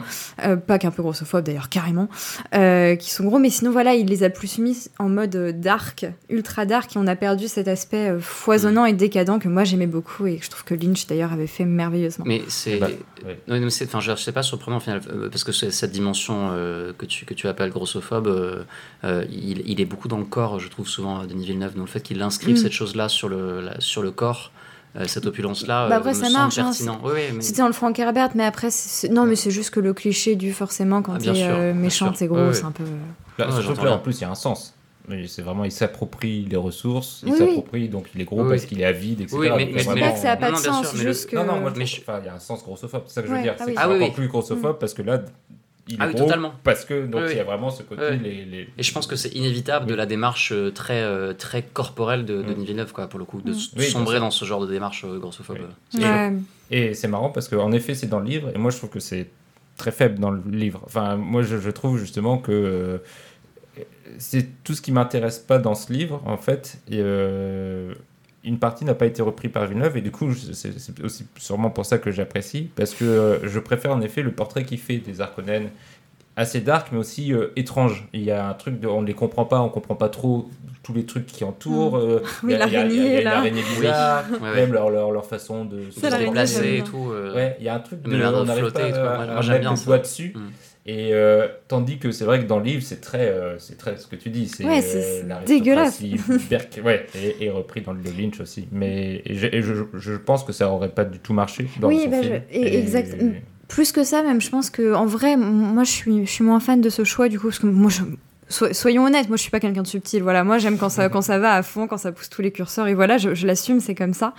Euh, mais justement, euh, à la sortie du film, j'en parlais avec un ami, et, et il me disait, mais en fait, s'il avait gardé le truc dégueulasse et tout ça, le public aurait sûrement été en mode, oh là, c'est- trop, ça va trop loin, Mm. ce, ce genre d'esthétique, et du coup, il trouvait ça très intelligent. Et je suis, en vrai, je suis assez Mm. d'accord. Juste, ça me plaît pas, mais je suis assez d'accord. Cette, euh, bah, cette épuration de ce trop plein et, et pas bête, quoi, hein, pour que ce soit plus accessible. Tout à l'heure, tu mentionnais ta peur sur la deuxième partie. Effectivement, là où effectivement c'est ce que j'attends le plus euh, de, de ce projet, c'est effectivement tu mentionnais tous les, les concepts euh, complexes euh, qui sont présents dans le roman et qu'il a été plutôt simplifié au moins présent. C'est peut-être le truc qui peut être inquiétant sur le Mhm. deuxième, euh, parce que ça de- la deuxième partie est quand même beaucoup plus conceptuelle, euh, notamment toute la partie chez les Fremen. Quoi. Bah, du coup, on peut peut-être parler du- de la façon dont il, euh, il a construit son adaptation en termes de, de- de rythme et de, de choix de, de séquençage. Euh, parce qu'il y a plusieurs questions qui vous se posent par rapport à cette suite. On, on va partir du principe qu'elle va être financée. C'est en bonne voie. hein. C'est en bonne bonne voie. voie. Un, des, un des trois scénaristes sur le projet, il y a Denis Villeneuve, euh, Eric quelque chose et un autre gars. Il y en a un des trois qui a déjà écrit un traitement. Mm. Euh, ils ont une série en développement qui est un préquel euh, qui s'appelle genre Les Sœurs de Dune, je crois. D'accord. Euh, donc, euh, Donc, euh, ils- a priori, ils ont un peu l'idée de lancer une franchise, quoi. Donc, Oui. euh, Parce que justement, en parlant de franchise, il y a six livres dans, écrits par Frank Herbert et après une multitude écrits par son fils, Mhm. avant, après, euh, sur les côtés. Euh, là, il, il a donc grosse moitié du premier tome, en sachant qu'il reste quand même assez peu de scènes d'action ou emblématiques. Il y en a quelques-unes, hein, mais euh, on a du. Enfin, moi, je pense que j'ai du mal à imaginer qu'il fasse tout le 2 uniquement sur le reste du premier tome. mhm. Donc, est-ce qu'il va faire un mélange avec la suite, les, les Ouais, Enfin, Comment c'est il va possible. placer le curseur? C'est possible hein, parce qu'il a justement j'ai vu là à l'instant que, que dans l'idéal il aimerait bien adapter euh, le, le Ouais, le deuxième Messie. donc le qui s'appelle Dune Messi. Donc un mélange des, un, un mélange des Peut-être, deux hein, est envisageable. Et euh, parce que là, il, euh, on- on- je pense qu'on est d'accord là, Juliette, il, il fait un choix un peu étrange, je trouve. C'est que euh, il, il s'arrête à un moment après une séquence, on va dire d'une une heure ou une gro- grosse, grosse demi-heure, qui est finalement assez plate parce que l'histoire est assez plate. Même dans le livre, je trouve que c'est un creux du livre. Tu parles de la fuite Je parle de la fuite globalement. Je parle de C'est très bien ça. et du coup, il est obligé de, de finir sur une sorte de, de combat, mais qui a aussi très peu d'enjeux en soi. Euh, et, et il ne laisse pas le spectateur sur quelque chose de, de puissant et de fort à la fin de son film. Je trouve que ça se termine un peu comme un... un- un- un- il y a eu un gros pic crescendo, exposition de l'univers, etc. Un grand moment. Et après, ça descend progressivement et ça remonte jamais. Et il coupe là. Et, et je trouve que c'est un problème dans la façon dont il a structuré. Après, je pense que c'est extrêmement compliqué. Hein. Je n'ai pas d'alternative à proposer à Denis Villeneuve pour refaire Dune. mais euh, c'est c'est un, un problème qui est extrêmement complexe. Et je trouve ça assez audacieux de sa part d'avoir pris, d'avoir décidé de couper à ce moment-là et de pouvoir s'investir pleinement dans son film et de pas essayer de tout bourrer. On reparlera de David Lynch après, de, de, de, de- tout raconter parce qu'il il ne s'en serait pas sorti et il n'aurait pas pu faire ce film-là. Mais en même temps, je trouve que c'est une, une des limites de, cette première partie qui est vraiment une première partie et qui du coup laisse un peu euh, un gros goût d'inachevé quand on, quand on regarde le film en soi. Ouais, bah, moi je suis assez d'accord, mais après en plus tu dis, je sais pas comment aurait dû faire Villeneuve, mais en vrai la réponse il l'avait dans la manière dont ont été édités les bouquins. Beaucoup, euh, ce tome il a été, il a été édité origi- originalement, oh là là, en deux, en deux parties, et c'était pas coupé à ce moment-là, c'était coupé justement avant la fuite, après la grosse bataille. Et là, vite fait, on le voyait dans, la, dans la tente avec sa daronne. Et après, bam, c'était coupé. Et pour moi, ça aurait été tellement plus intelligent en fait que Villeneuve s'arrête ici parce que, comme tu dis, en fait, il y a une espèce de montée vers un climax. Et Mm. la bataille est un climax, c'est c'est assez évident. Et après, oui, c'est ça, ça redescend. Et du coup, je trouve qu'il y a vraiment un, un ventre mou d'un coup qui, qui, arrive et qui est, et qui est dommage. Mais, mais moi, je suis encore plus, plus radicale que, toi par rapport à ces affaires de structure. Moi, je pense que c'était faisable, en fait, en un film. Et euh, parce que le, le, le, livre est gros, mais pas si gros. Enfin, je, je vais me baser sur... Enfin, Peter Jackson, en 3h, 3h30 de film, il y arrivait à adapter le même nombre de pages. Et s'il y arrivait, ne me dis pas non. et, et, et, en gros, selon moi, je trouve que, que Villeneuve. Euh... Il y a Renaud qui est à la fois désespéré par Juliette et par moi en ouais, même temps. C'est très marrant. Sait plus où donner de la tête. En, en, en gros, euh, ouais, je, je suis, je suis, enfin bref, je suis pas fan de son découpage et même de sa manière de rallonger des choses parfois. Et en fait, selon moi, je, je je ne sais pas, je n'aurais pas écrit ce scénario parce que je ne suis pas scénariste, donc voilà. Mais euh, selon moi, en gros, le, le, meilleur moyen de faire, soit c'était deux films plus courts. En vrai, en, deux films, ça aurait été quand même plus, plus intelligent, on va dire, mais en deux films plus courts, pas 2h30, mais 2 heures et ou alors en un très long film de 3h, 3h30. Je pense que pour moi, c'était mieux que ce découpage que je trouve très hasardeux et qui provoque des problèmes de rythme. Parce qu'après, moi, la fuite dans le désert et tout, je la trouve pas particulièrement barbante. Même en vrai, dans le film, pas tant que ça, et dans le livre, pas tant que ça, mais c'est juste là où elle est située dans le film qui la rend barbante, je trouve. Alors je pense qu'en début d'œuvre, ça aurait été plus oui. intelligent. Donc pas du tout d'accord évidemment. euh, pour moi, pour moi en fait, la, la, le découpage euh, fait extrêmement sens si on pense euh, l'œuvre comme attachée au personnage de, de, Paul et de Jessica, donc sa mère, puisque les deux mm. en fait ont un arc narratif qui est qui est structuré sur le point de départ des visions et euh, le point de départ de ah j'ai eu un fils j'aurais dû avoir une fille euh, et il va avoir des pouvoirs etc et je ne sais pas comment me situer vis-à-vis -vis de cela euh, et il va se passer des choses qui, va, qui vont dépasser ma volonté que je ne vais pas, forcément maîtriser vis-à-vis -vis de mon fils. Ces choses là pour moi elles prennent tout leur sens dans cette espèce de combat à la fin que tu as cité comme étant plat et sans enjeu où moi j'ai vraiment senti déjà le, le fait qu'on nous tisse du coup un personnage pendant tout le film qu'elle arrive enfin qu'on ait du coup cette confrontation, qu'elle arrive pour de vrai, qui est vraiment cette opposition entre, ces, entre les visions, euh, les visions euh, pubs de parfum et le, le réel, et, euh, et ben cet ancrage de euh, ah oui, on va vraiment basculer vers un autre monde, vers un autre, euh, un autre concept. Ce qui est d'ailleurs aussi pour ça que je pense qu'il a un peu coupé euh, les récits de Duncan euh, quand il est parmi les Fremen dans le film, pour qu'on ait moins en fait ouais, la présence des Fremen, oui. pour se préserver, de pouvoir en fait faire découvrir encore un autre univers à côté. Alors, est-ce que ça veut dire que euh, le découpage du deuxième film sera forcément évident? Non. Mais en tout cas, celui-ci, pour moi, fonctionne vraiment. Et, euh, et j'aurais beaucoup moins aimé que ça se termine sur euh, une bataille des fêtes, etc. Je préfère, en fait, cette espèce de d'élongation un peu bizarre qui, au final, met à profit plein de choses qui ont été placées avant, en fait, euh, scénaristiquement, plein d'éléments, euh, comment on se déplace dans le désert, euh, la, la présence des, des vers qui sont des dieux, également, euh, qui prennent leur sens, en fait. C'est le moment où euh, on se rend compte que depuis tout ce temps, en fait, on nous parle d'une planète et qu'on la connaît pas. Et on fait, bah là, en fait, voilà, en fait, le, le monde qu'on t'a présenté, euh, qui, qui paraît faux et vide, c'est parce qu'il est faux et vide. Le vrai monde, il est là, et on te le montre maintenant. Et ça, pour moi, c'est ça qui fait que ça fonctionne. Voilà nous le montre à moitié du coup puisque Complètement. ça, oui, oui. ça s'arrête quand même oui, oui. très vite c'est ça qui est, oui, qui est un peu dommage c'est que dans ce cas là dans cette logique là j'aurais j'aurais coupé encore un peu plus tard. Mmh. Ouais, je comprends. Mmh. Je comprends. Ouais, comme je disais, ouais, soit tout d'un coup, soit ouais. moins. Moi, pour moi, c'est pour la boucle. En fait, c'est la question mmh. des visions et l'apparition de la personne. Je vois, ça, ça me non, semble ça, très pertinent et c'est comme ça que ça marche sur moi. Non, mais, je suis... non, mais en, en, plus, en un sens, je suis assez d'accord avec toi. C'est-à-dire que dans, son, dans, son, dans ces 2h30, il est très bien écrit. Il, il fonctionne en, en, boucle très bien. Ça, il n'y a pas de souci. Juste, moi, je trouve pas ça très intelligent de l'avoir fait comme ça. mais, euh, mais après, comme, je... en soi, je suis d'accord. C'est bien fichu. Tu as vraiment un, un côté. Euh, euh, conclusion du coup qui ouais. fonctionne mais euh, mais ouais. À voir hein, vraiment à, mais mais à après moi Villeneuve de toute façon j'ai l'impression que finalement alors que moi pourtant c'est un réalisateur que j'aime immensément à la base mais euh, mais moi j'ai commencé à avoir des limites avec Blade Runner. Donc un peu comme toi mais finalement tu sais que moi d'une ça m'a fait plus aimer Blade Runner J'étais en mode ah je pensais que Blade Runner c'était un peu chiant et sans couleur mais en fait à côté de Dune j'ai rien dit. Blade, Blade Runner on parle bien du coup du meilleur film de Denis Villeneuve on est d'accord. Non bah non mais non mais ça c'est Premier Contact qu'est-ce qui t'arrive bon, mais bon. Ouais. Premier Contact est son meilleur film Blade Runner est mon préféré de très loin. Ah ouais, non, moi Blade Runner, Vraiment. je l'aimais très loin. Bref, on, on, fera un classement Villeneuve plus tard. Oui. Mais euh, pour moi, Blade Runner, je l'aimais quand même assez loin. Mais bref, j'ai l'impression que moi, mon. Ouais, j'ai l'impression que moi, Villeneuve, il, il, tombe dans une espèce de délire où il essaye de faire les films les plus longs possibles.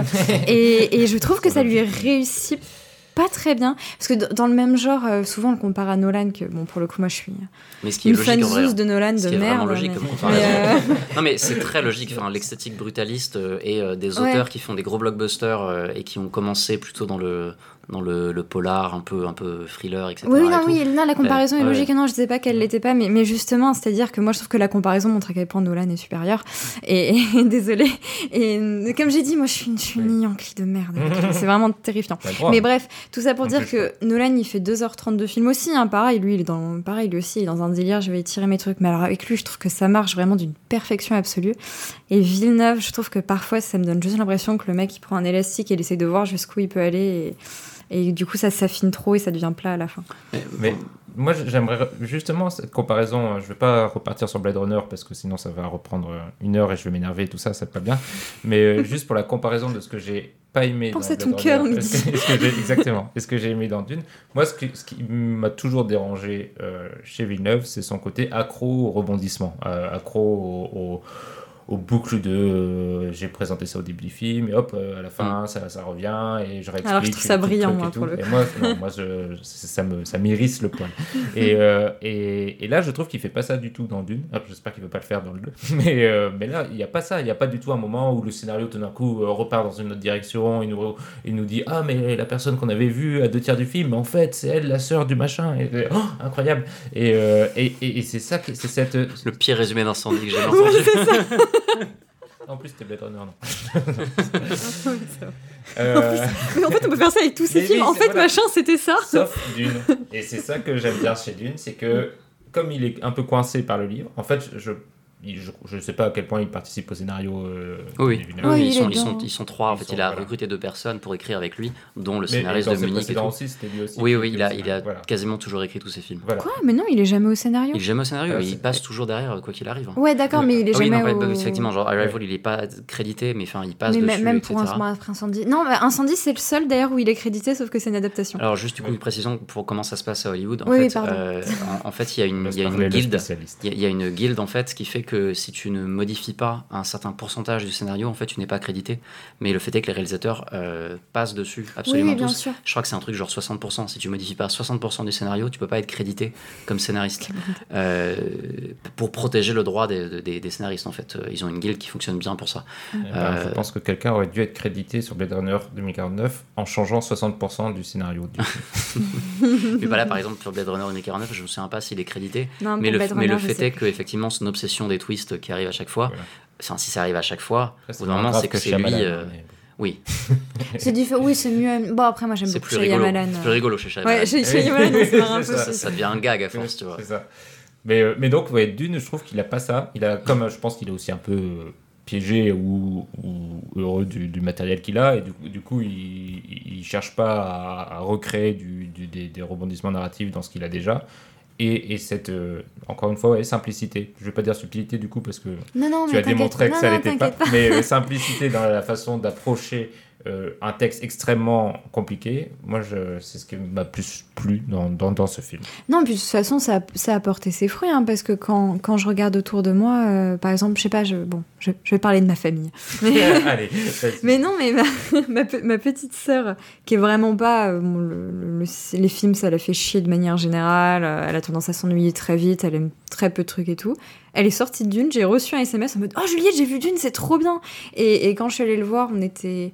On était quatre en tout, et euh, bon, on était deux à pas trop apprécier, mais on en avait deux qui avaient jamais lu le livre et qui étaient en mode Ah bah c'est trop bien, c'est trop cool, j'ai trop hâte de voir le 2 et tout. Donc J'ai la Bah, même expérience bien- que toi ouais, avec bien des joué avec amis lui. qui vont au cinéma de manière occasionnelle, notamment Mm. pour les blockbusters, et qui ont tous adoré. Alors moi, ça m'a vraiment surpris. hein. Je pensais Mhm. vraiment qu'il y aurait Ouais, un ouais. certain, un Ouais, certain rejet. de- Moi, je te dis, je pense vraiment que l'effet, euh, enfin, le fait que Game of Thrones ait eu lieu avant, comme, ça. et ça Mais aide oui, vraiment hein. les gens à accepter ce genre d'histoire maintenant, quoi. Ça et aussi, je pense, un manque de, euh, de, de ce type d'univers. Ouais.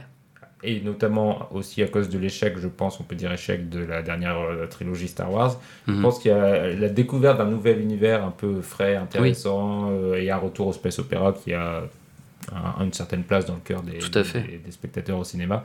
Je pense que Mhm. ce- cette combinaison de tout ça et, euh, et Dune qui existe depuis très longtemps et qui est culte mais qui est aussi pas si connu que ça. Mais oui, c'est ça qui est intéressant, c'est que c'est culte, mais pas tant lu finalement. Et, et- et non, justement, ce qui est intéressant aussi, c'est que c'est- c'est plus culte pour euh, une génération, euh, disons, on va dire la nôtre et la génération un tout petit peu avant, notamment grâce à des jeux vidéo. Mm. Parce qu'il y a des jeux vidéo très populaires euh, de, Ouais. de Dune qui avaient vachement bien marché et qui avaient aidé à sa popularisation. Là où aujourd'hui, il y a une- un public très jeune qui va voir le film et qui kiffe. Ouais.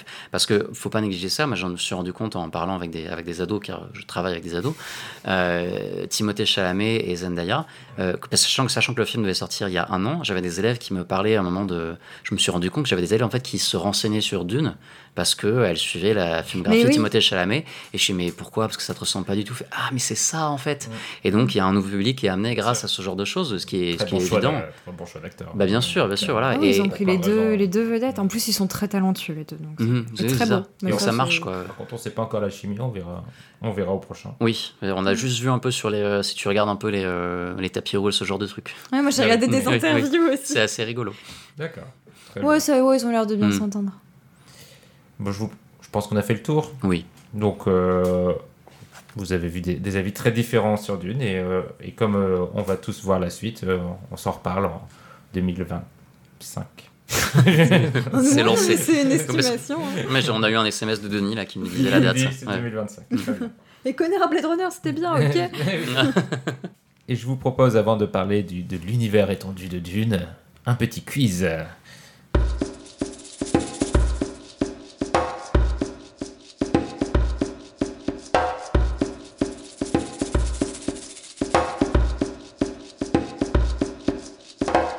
Nous revoilà pour le quiz et j'ai choisi une thématique. Le quiz risque d'être un peu difficile. Et la thématique, c'est quelque chose qui est grossier, agressif, irritant et qui s'insinue partout. C'est le sable. Évidemment, évidemment. Alors, il y a différents types de formats de questions, donc en plus ça, ça va être varié. Et je vais commencer par Dans quel film un personnage s'enfonce dans les sables mouvants sans s'en rendre compte et en continuant à parler? Georges de la jungle. Non, Moi je pensais au livre de la jungle, l'adaptation, parce que ça arrive aussi. Ah ouais non Et sans s'en rendre compte et continuer à parler? Il continue à parler à son comparse. Il n'y a pas dans genre. Indiana Jones 4 C'est dans une comédie française. euh... La personne est en train de parler à Gérard Depardieu. Mission Cléopâtre? Bah je sais pas, je, C'est lui pas. qui s'enfonce et C'est pas mon oncle Attends, d'Amérique. Attends, attends, attends, attends. Pierre Richard. Non mais tu pars sur des références populaires. contre les Gaulois? Non, c'est beaucoup plus vieux. Mais tu pars sur des références. euh, Nous on est des intellectuels, on n'a pas les films populaires comme ça. On est, on est- ouais. Aïe, aïe, premier échec. C'est Et quoi le C'était film? La Chèvre. Oui, voilà, effectivement, que je n'ai jamais vu. Moi non plus. Ah, on va être mis face à bon. beaucoup de. C'est vrai? Oui. Ok. Ok. Écoute, s'ils le mettent sur Mubi, je continue, de jouer, je sur continue de Mubi. jouer le rôle de- du cinéphile, c'est Bien sûr, intellectuel. bien sûr, Ouais. je t'en prie. Le prochain, la prochaine question est un blind test. Star Wars 4. C'est les deux droïdes dans le désert. Je l'ai pas dit assez près du micro, mais c'est Star Wars 4, les deux droïdes dans le désert au début. C'est ça. C'est le thème À Tatou- sur Tatooine. de Tatooine. Voilà. Très bien, Renaud. Oh, Enfoiré, parce qu'à une seconde près. J'ai dit que j'étais un cinéphile élitiste et intellectuel, donc forcément, si Bah, on parle Star de Star Wars. Tu vois, euh, c'est. Ouais, pas du tout populaire, Si tu tu joues ton vois. rôle à fond, t'aimes pas Star Wars non plus. hein. Oui, voilà, je le connais par cœur, mais je n'aime pas Star Wars du tout. Bah oui, euh, bien sûr, voilà. évidemment, non mais. Il est vraiment trop dur ce quiz. Je regarde mes prochaines questions et je rigole parce que c'est vraiment très très dur. Celui-là est très très dur. Vas-y, Ah, bah, super. fais-nous rêver. Mais vous allez quand même pouvoir trouver grâce à mes super indices. Oh. C'est un film de Hiroshi Teshigahara de 1964 On est bien barré. qui raconte l'arrivée dans un village de Niki Yupai, Yupaye, à vérifier, un professeur de biologie à la recherche d'insectes. Il se retrouve piégé dans une maison à se battre contre les sables, accompagné d'une femme mystérieuse. Il se bat contre des sables? Contre... En fait, il est dans la maison et euh, il est coincé dans un ravin et il y a des tempêtes de sable permanentes. Il doit toujours Ah, écoper le sable ça. de sa maison, etc. Et tu as vu ce film? le- Oui, et c'est tiré d'un livre très connu D'accord. dans la littérature japonaise. Ah oui, forcément. du même titre, oui. Ouais. oui. Et le titre, pour vous aider à le trouver, Ouais. est composé de quatre mots, dont un qui est la thématique de ce quiz, et un autre a été prononcé dans mon résumé. Ok, donc il doit y avoir peut-être Les deux, alors il y a, il y a Sable. Il y a du Sable, coup. évidemment. Et euh, il, a, il n'a pas dit tempête, il a dit maison, femme, une femme, la femme des sables. Et alors, le point est pour Renaud. Oh, le fils de Incroyable, quel talent. Quel talent, je savais que je savais qu'il l'aurait.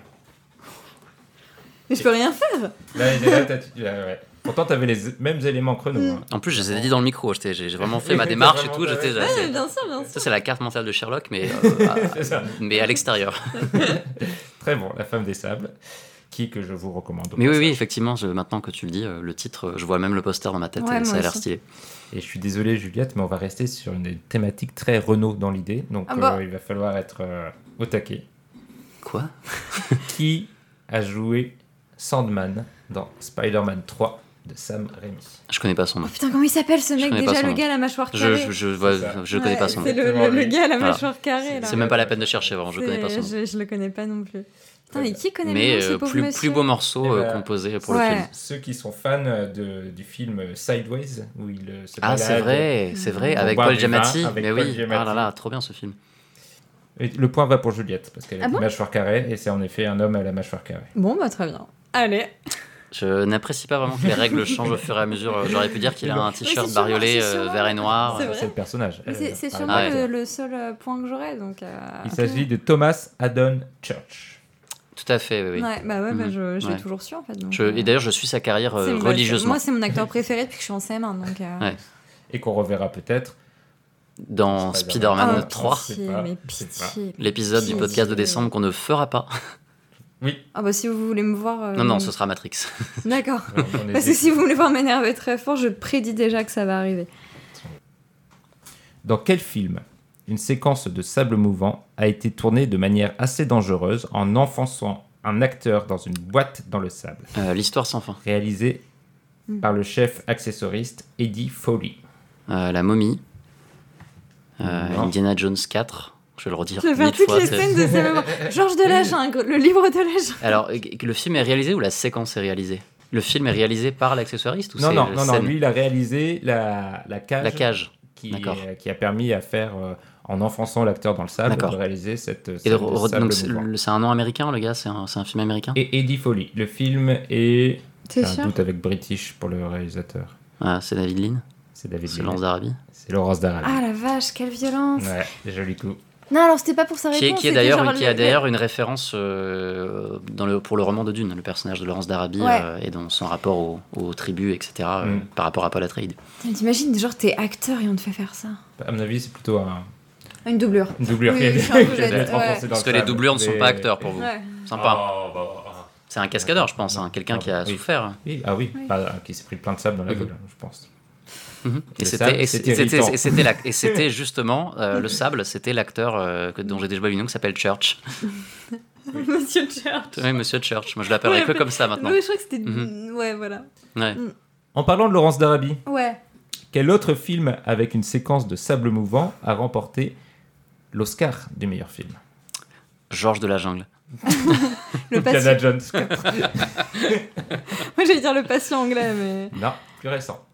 Plus Plus récent récent Ah bien sûr, bien sûr, vie artiste. Oui Il y a une Ah, scène, bah, euh, il y a une scène où on voit Jean Dujardin dans un film euh, qui s'enfonce dans des sables mouvants et c'est un parallèle parce que c'est la fin de sa carrière de cinéma muet et on voit, euh, on voit ainsi la fin de sa. Tu sais, moi j'ai re- rien retenu de ce film à part Jean Dujardin qui bouge ses sourcils. Je fais partie des rares gens qui trouvent que ce film est vraiment pas mal en fait. Ah. J'aime bien aussi. Non, non, je le trouve pas mauvais, juste il, il n'a rien marqué dans ma tête. Un jour tu le reverras et tu verras que nous avions raison. Nous sommes peu, mais nous avions raison. Ce mais film non, est mais de bien. fait, on a quasiment tout le temps les mêmes avis, donc j'ai confiance. C'est vrai, c'est vrai. Sauf aujourd'hui. Sauf pour Dune, mais bon, c'est l'exception. Et la dernière question. Donc là, Renaud, t'as été très fort, je dois l'avouer. Ah bah oui. Dans quel film un personnage risque une mort affreuse par asphyxie dans un sablier? Ah, c'est Aladdin ça C'est Aladdin. Excellent, bravo. Bravo. Donc euh, le point est pour Juliette. Donc euh, je pense qu'on peut dire égalité sur ce quiz. Ah bon Non, même moi je peux pas l'accepter là. hein. Et on va passer maintenant à notre discussion sur Dune encore. Et dans cette discussion, on va un peu euh, parler des différentes adaptations que l'on a pu voir euh, de l'œuvre de, de Herbert, de l'œuvre de Herbert, ou les adaptations qui n'ont pas eu lieu d'ailleurs. Et, euh, et je vais tout simplement vous demander, vous, un peu votre. euh, comment vous avez abordé justement l'univers de Dune D'abord le livre, d'abord le film de Lynch, d'abord celui de Villeneuve, et euh, qu'est-ce que vous aimez, n'avez pas aimé? Est-ce que tu veux commencer, Juliette? Euh, bah oui, je peux- du coup oui, je veux bien. Bah moi d'une, c'est par le livre que j'ai commencé, euh, par le plus grand des hasards. Bon, en plus je vous, je vous racontais, Euh, c'était quand j'habitais sur Paris. euh, je- je- J'avais un book off en fait juste en bas de chez moi, et donc ça c'est le pire piège parce que tous les bouquins sont à 1 euro là-bas. Donc euh, voilà, on finit. On pense que c'est pas cher, sauf que comme on en prend 50, en fait à la fin, fait 50 c'est euros. voilà, c'est Tu es très bon en maths. Eh, eh, bac S. ouais, bah on, ça se voit tout de suite. hein. Merci. Même moi, même moi, j'étais pas capable de le calculer. Non, Pardon. Bref, tout ça pour dire que j'ai vu. euh, Il y avait donc des là-bas, ils vendaient des éditions de Dune d'une laideur absurde. Mais du coup, je les aime beaucoup. hein, Je les trouve belles et laides à la fois. quoi. C'est vraiment un, un mélange que j'aime beaucoup. Euh, ouais. Et bref, tout ça pour dire que du coup, ça m'a intriguée. Surtout que je lisais beaucoup de SF à l'époque. Et euh, c'était avant que la prépa me broie et que je ne lise plus que des classiques. enfin, des classiques, bref. Voilà. Ouais. Tout ça pour dire que du coup, j'ai acheté Dune, euh, donc le, le- le livre de base, quoi, divisé en deux tomes. Du coup, j'ai les deux tomes.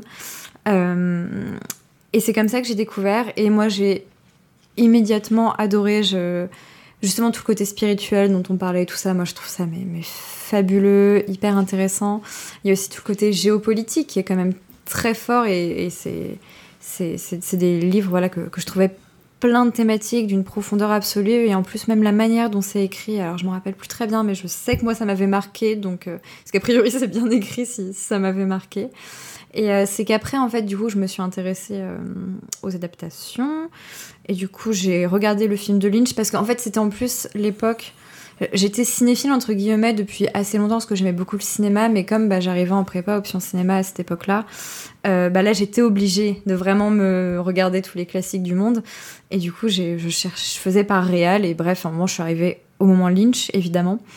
Et, euh, et du coup, j'ai regardé Dune, que j'adore.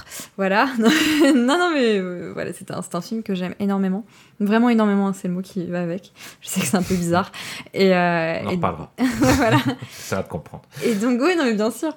Et, euh, et donc, j'avais beaucoup aimé. Après, il y a eu tout le truc là autour de Jodorowsky's Dune où tout le monde en parlait. Il y avait le documentaire et tout ça. Euh, c'était très intéressant et c'était. Voilà, moi, je pense que ça aurait fait un mauvais film. Mais voilà, pareil, ça, c'est dans mes takes. Oui, t'es d'accord. 14 heures. hein. Ouais, Ouais, ça, ça- Voilà. ça- ça aurait été abominable, je pense. Mais voilà, y- en tout cas, ça restait quand même assez intéressant comme, euh, comme documentaire. euh, sur, euh, C'était plus un documentaire sur l'ego de Jodorowsky que, Oui. sur, euh, que sur Dune, mais qui en fait quand même du coup un objet assez intéressant, je trouve, mine de rien. Et, euh, et voilà, bref, c'était assez intéressant euh, après tout ce délire sur les films jamais faits et tout. euh, voilà. Et, euh, et donc, du coup, bah, moi, du coup, le Villeneuve, vraiment, c'était en dernier, c'était en mode en plus. euh, ça, ça- ça peut être compliqué parce que j'aime beaucoup le Lynch. J'ai vu les bandes annonces et je ne les aime pas, donc ça va être compliqué. Enfin, donc voilà. Et, et du coup, qu'est-ce que j'aime pas dans ce bouquin? Bah, Pas grand-chose, à, à part le fait que Frank Herbert, que Frank Herbert pardon, euh, est de droite et que ça peut transparaître parfois rapidement sur certains trucs, mais pas tant que ça. Euh, moi, d'une, c'est une œuvre qui m'a beaucoup conquise et dont je suis assez fan en fait en soi. Très bien. Renaud Mais moi, en grand intellectuel, évidemment, j'ai découvert euh, l'œuvre d'une part une euh, Oui, la mini-série, une mini-série euh, de la chaîne Sci-Fi qui date de l'année. Globalement, qui, qui date de l'an 2000 euh, et qui est passée sur Canal. Et donc, euh, voilà, ça passait le soir à la télé. euh, je suis tombé dessus. Et elle adaptait quoi, du coup? Elle adaptait les, les deux tomes. deux, deux premiers tomes? Oui, oui. Euh, Non, donc, Les... enfin, le, le- ça, elle adaptait Ouais, le livre. Le, le, le livre. le livre, le livre. C'est compliqué avec cette édition Ouais, à la con, ouais, voilà. là. Oui, voilà. Elle adaptait globalement euh, ce que ce qu'on suppose. Oui, voilà, le, film de Lynch. Ce qu'on suppose sera les deux films de Villeneuve, euh, selon où est-ce qu'il s'arrête. Ouais. Euh, et donc c'était assez frappant parce que, à mon avis, c'est très nul euh, aujourd'hui, mais à l'époque, euh, je voyais pas à quel point c'était cheap. Et, euh, et l'histoire, l'histoire m'avait déjà fasciné énormément. Je pense parce que euh, à ce moment-là, en fait, elle est extrêmement euh, simple. On est vraiment dans le monomythe de, de Campbell, avec un personnage un peu ingénu euh, qui est projeté dans un monde inconnu, dans lequel il va se retrouver une sorte d'élu, etc. Et donc, j'ai eu envie de lire le livre après. Le problème étant que ce- cette série a été diffusée en 2000-2001, donc j'avais 10 ans. Et donc, j'ai lu le livre l'année d'après, je pense. Donc j'ai pas pigé grand chose. Euh, j'en me souviens vraiment très très mal et j'en ai lu. euh, donc j'ai lu le, le premier, j'ai lu le Dune Messie, j'ai lu Les Enfants de Dune. Euh, j'ai pas touché au livre écrit par son fils, car il y en a pas mal aussi. Et lui, il en a écrit six, si je me trompe pas. Et j'ai lu en- Herbert en a écrit six, Voilà, donc j'ai lu en lire trois.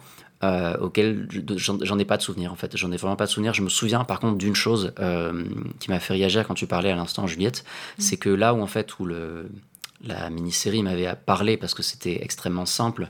J'ai retrouvé ce que j'aimais euh, plus jeune dans Star Wars, euh, dans Harry Potter, etc. Là, d'un seul coup, j'étais confronté à des personnages qui, justement, allaient basculer, euh, allaient, allaient se rendre vers des, des considérations beaucoup plus sombres. Leur psyché allait devenir beaucoup plus complexe. Et c'est la première fois, je pense, que j'étais confronté à des personnages qui, euh, qui vivaient ça. Euh, moi qui, qui lisais Le Seigneur des Anneaux en boucle à l'époque, euh, pour rester dans, les, dans la fantasy globalement, euh, c'est des personnages très solaires, très, très positifs de manière générale, même si on a l'influence de l'anneau, etc. Là, on a vraiment des choses très très complexes euh, autour de- du personnage de Paul Atreides, autour de sa mère, Ouais, autour vrai. des Fremen surtout, au fur et à mesure, qui sont vraiment vraiment intéressants. Et, et j'ai envie de les relire ma- maintenant, notamment parce que maintenant je comprends beaucoup mieux aussi euh, à quel point il a emprunté euh, potentiellement volé euh, à, la, à la culture, aux cultures arabes et, euh, et, euh, à la religion musulmane. Il, me semble que le, terme de djihad est carrément utilisé Oui, dans, oui, le, euh, dans le texte carrément. euh, pour Oui, parler et de guerre même un des sainte. Un des titres Ah, des livres, c'est ah le, ouais. djihad. euh, Comment il s'appelle? Parce que c'est un, un mot bizarre après. Un, un mot inventé, le djihad. euh, De Muad'Dib ou de... Non, ouais, mais un truc, euh, ouais, il y a un qualificatif qui va Mm. avec. Mais ce qui, d'ailleurs, s'il continue à adapter, je serais bien curieux de voir si, euh, s'il y aura un- Alors, un, oui. un- un film qui s'appelle Le Djihad. Mais euh, justement, c'est là, que, pas trop. mais c'est là que Il- je trouve ça super intéressant, justement, en fait. C'est parce que, euh, en soi, c'est une œuvre qui, du coup, euh, emprunte énormément à une culture arabe, euh, ce qui en soi, pourquoi pas, parce que, enfin, voilà, euh, moi j'adore euh, l'animation japonaise, elle passe son temps à piller euh, l'histoire européenne. Euh, mais euh, les, le fait est que les blockbusters américains, quand ils vont aller puiser dans des univers euh, arabes, ils vont mettre des acteurs noirs, en fait. Il y a une Ouais. espèce de peur générale de. euh, une islamophobie généralisée, euh, évidemment, euh, qui découle en grande partie de, voilà, des attentats du 11 septembre et tout, euh, qui, qui fait que ouais, il y, a- il y a une timidité vis-à-vis de ça, moi, qui, qui, me dérange un peu. Oui, non, mais carrément. Mais c'était euh, à une époque, il y avait eu pas mal de. Je sais, plus, je crois que c'était lié euh, au film Aladdin ou je sais plus quoi. Enfin bref. Oui, bien sûr. Euh, oui. Sur le- les minorités interchangeables, Oui. la polémique des minorités interchangeables, qui euh, c'est Mhm. comme tu dis, c'est scandaleux. C'est en mode bon bah on, on prend pas des, des personnes arabes, mais bon on va prendre des personnes noires. Du coup ça reviendra au même. Et en mode non les gars c'est pas bon ok. Oui. Donc il y a ça qui, je pense, m'intéresserait beaucoup en le relisant maintenant. Euh, j'ai vu le Lynch très tard, euh, j'ai dû le voir il y a 3-4 ans, euh, qui m'a pas laissé un souvenir. à- Voilà, il est, il, est, il, il est, il est effectivement complètement fou, euh, mais je trouvais ça très chiant. Euh, euh, mais j'adore Lynch pourtant, mais voilà. euh, et euh, même lui est pas très fan oui, de son voilà. propre film. Et le docu de Jodorowsky, effectivement, bah, je suis assez d'accord. Euh, je, pense que j'ai déjà raconté dans, dans le podcast, mais c'est comme ça que j'ai connu Cinématrack. hein. C'est le, le premier article que j'ai lu sur le site, c'est un article, je crois, de Mehdi Oui. sur le documentaire. Euh, et je me suis dit, oh, j'aime bien, euh, je, je vais postuler. Euh, et, euh, et donc le documentaire est effectivement vachement bien. Euh, le film, effectivement, aurait été probablement euh, assez indigeste, mais euh, de ce que je trouve assez intéressant, c'est de le voir plutôt comme un. euh, la genèse de Alien, en fait. Parce que quasiment Oui. toute l'équipe s'est retrouvée derrière sur Alien. euh, Bah, la conclusion du film le dit bien. Oui, c'est vrai. Ouais, c'était. Mm. Euh, mais, mais voilà, au-delà de ça, euh, intéressant à bien des égards, euh, notamment le, tout le storyboard complet euh, autour de tout ça. Et j'ai pas fait les jeux vidéo, mais j'ai des amis qui y ont beaucoup joué et j'en ai beaucoup entendu parler. Des... Je crois la première, la première fois que j'ai entendu parler des vers géants, Mm. c'est parce que des gens parlaient des, des, des jeux vidéo. Parce que dans la série sci-fi, je crois, je crois pas qu'on voit beaucoup de vers géants. Oui, Ils ils avaient avaient pas les moyens. Ouais, pas je crois pas. ouais, Je crois les qu'à un moment, on avait une petite marionnette comme ça. Ouais, c'est ça. Une chaussette. C'est ça, c'est l'histoire, l'histoire de Dune racontée avec des chaussettes. Dedo, si tu m'écoutes, je sais que tu me follow sur Twitter. On voit des messages privés euh, par podcast. Bah, bravo, Bruno. Et moi, ça va être beaucoup plus court parce que j'avais rien vu ni lu avant le film de Villeneuve. Je connaissais juste le jeu, euh, comme, euh, comme Renault, parce que on est des gamers. Euh, et donc, je connaissais un peu le, jeu qui, en plus, était un peu dans mes, mes, lubies de l'époque. C'était LucasArts, je crois. Non. Alors non, mais enfin il y a plusieurs jeux, mais il y a un jeu qui était populaire quand nous on était jeunes, parce qu'on a- on a à peu près le même âge, euh, qui était un jeu de stratégie en temps réel. Oui, c'est ça, c'est stratégie Ouais. en temps réel. Mais je sais pas si. Et, euh, et du coup, c'est vrai que j'en avais entendu parler par le succès de ce jeu, mais, euh, mais sans plus. Et donc, j'ai tout découvert. euh, Enfin, non, qu'est-ce que je dis? Avant Villeneuve, j'avais quand même vu, donc comme l'a dit Renaud, c'est parce que j'ai écrit l'article, donc j'avais aussi vu le film, euh, le, le documentaire sur, sur Jodorowsky. Et, euh, et c'était intéressant de, de voir ce documentaire, du coup, sans connaître du tout euh, Dune, parce que euh, il, il y a, ça, ça me montrait, ça faisait encore plus ressortir en effet le, la folie de, de ce personnage. Et, euh, et je trouve en effet comme toi que le documentaire est plutôt centré d'ailleurs sur euh, Jodorowsky que sur Dune, donc ça m'avait pas non plus donné particulièrement envie de découvrir l'univers de Dune. Mm. Et, euh, et donc c'était resté un peu un angle mort. Je, je, mais je savais que c'était un classique, mais je, quand il y a tout- quand il y a six tomes ou six les, les grands volumes comme ça, ça, ça me fait toujours un peu peur parce que je me dis si je me lance là-dedans, ça va encore me prendre des heures et des heures. Et, et vu que j'ai beaucoup aimé le, le, le livre, de- le film de Villeneuve, j'ai euh, j'ai lu le, le bouquin en attendant, je l'ai presque fini, il me manque quelques pages, et j'ai regardé le Lynch pour, pour le podcast. Donc, euh, Et le Lynch alors? Eh ben, je propose qu'on entame ce débat-là. Le Lynch. je comprends tout ce que Juliette a aimé dans ce film avant même qu'elle l'ait dit. C'est vrai Bah, le vas-y, côté- je t'écoute. Le côté curseur à fond, le côté. Ouais, ouais. Non, mais complètement. euh, les couleurs, le- le- l'univers. La le- musique. le- Kyle Ah oui, on n'a même pas parlé de la musique quand on a fait notre première partie de. pour à voilà, Hans Zimmer. Hans Zimmer c'est pas bien. Hans. Zimmer, c'était Enfin, affreux. Et Ouais. la musique va mal avec les images parce qu'elle Euh, la musique pousse les curseurs, les Ouais. curseurs à fond Ah et oui, pas l'image. Ah, bah, Exactement. Bon. Fin, Hans Zimmer pas bien. Voilà. Terminé. Hans Zimmer, Ah, pas bien. ah, non, bon, non, mais- après, Hans Zimmer, c'est bien souvent. Non, non, moi j'aime bien Hans Zimmer, mais là Hans Zimmer, ce film, pas bien, terminé. Est-ce qu'on peut dire que Toto c'est mieux que Hans Zimmer? Oui. Ça dépend pourquoi. Non, mais- pour. Dune, oui. Mais non, mais la BO de Dune, qu'on aime ou pas le film, elle est incroyable. elle est très bien. Ah non, moi j'aime beaucoup la musique. Ah mais la, la BO, euh, la. DA, euh, les très- comédiens, Très euh, compliqué. c'est plus le, le plus la narration globalement quoi qui. Non, même, même euh, les effets ont quand même sacrément vieilli. Oui, mais du coup, Ouais, je mais les ça c'est rigolo ça. Vous- je sais pas, toi tu l'as vu, ouais, il y a 3-4 Je l'ai vu il y a 3-4 La, ans. la ouais. scène des boucliers, le duel des Oui. boucliers, C'est incroyable. C'est incroyable. C'est. Ouais. incroyable. de se dire que mais euh, c'est difficile d'imaginer à l'époque. Mais bon, bon, vu le flop qu'il a fait, je pense que c'était déjà un peu vieux pour l'époque. Mm. Mais c'est c'est- c'est- ces formes cubiques qui entourent tout d'un coup les personnages qui disparaissent et on voit des, des cubes qui se Oui, battent. bon. Heureusement qu'il l'utilise. Ça, C'est le genre de scène que je rêve de montrer en jour en cours, de Ah manière oui, très oui, sérieuse. Ah oui, ah oui. De manière très, très sérieuse à, des, à, des, à, des, à la Gen Z, quoi. Ça. voilà, on va regarder une Ils scène. regardaient ça à Ouais. l'époque, les gens. Ouais. Et euh, bon, Wow. ça te sort un peu du film quand même. Et, euh, et moi, je pense que le plus gros problème du, du, du film, c'est en effet euh, le fait de. Du coup, on va être en désaccord. Le fait de vouloir tout rentrer dans le film parce que. Non, mais on n'est pas en désaccord parce que le film est trop court pour faire ça dans Voilà, les cas. Comme j'ai Ah dit, oui, moi, si Villeneuve doit le faire, je Ce qui dure bien combien de temps au final euh, Deux heures. Deux heures, Ouais, ouais, C'est très Je court. crois qu'il y a une version Lynch où ils remettent deux trois trucs, euh, mais surtout ça Ouais. va. Au début, tu, tu suis un peu, surtout quand tu es dans l'univers, etc., que tu es en train de lire le livre et que tu as vu le Villeneuve, tu, tu vois bien le- les enchaînements Ouais. de séquences, tu repères bien. Et puis tout d'un coup, ça accélère à une, une vitesse Ouais, folle. c'est- trop bizarre. Et, euh, et, et en plus, comme c'est des, des évolutions complexes, des personnages complexes, avec des. euh, des, des- Là, en fait, tout, tout- rien ne fait sens. Enfin, tu ne comprends pas pourquoi il décide ça, pourquoi tout d'un coup il devient le, le prophète euh, alors qu'il n'a pas plus que ça de lien avec les Fremen.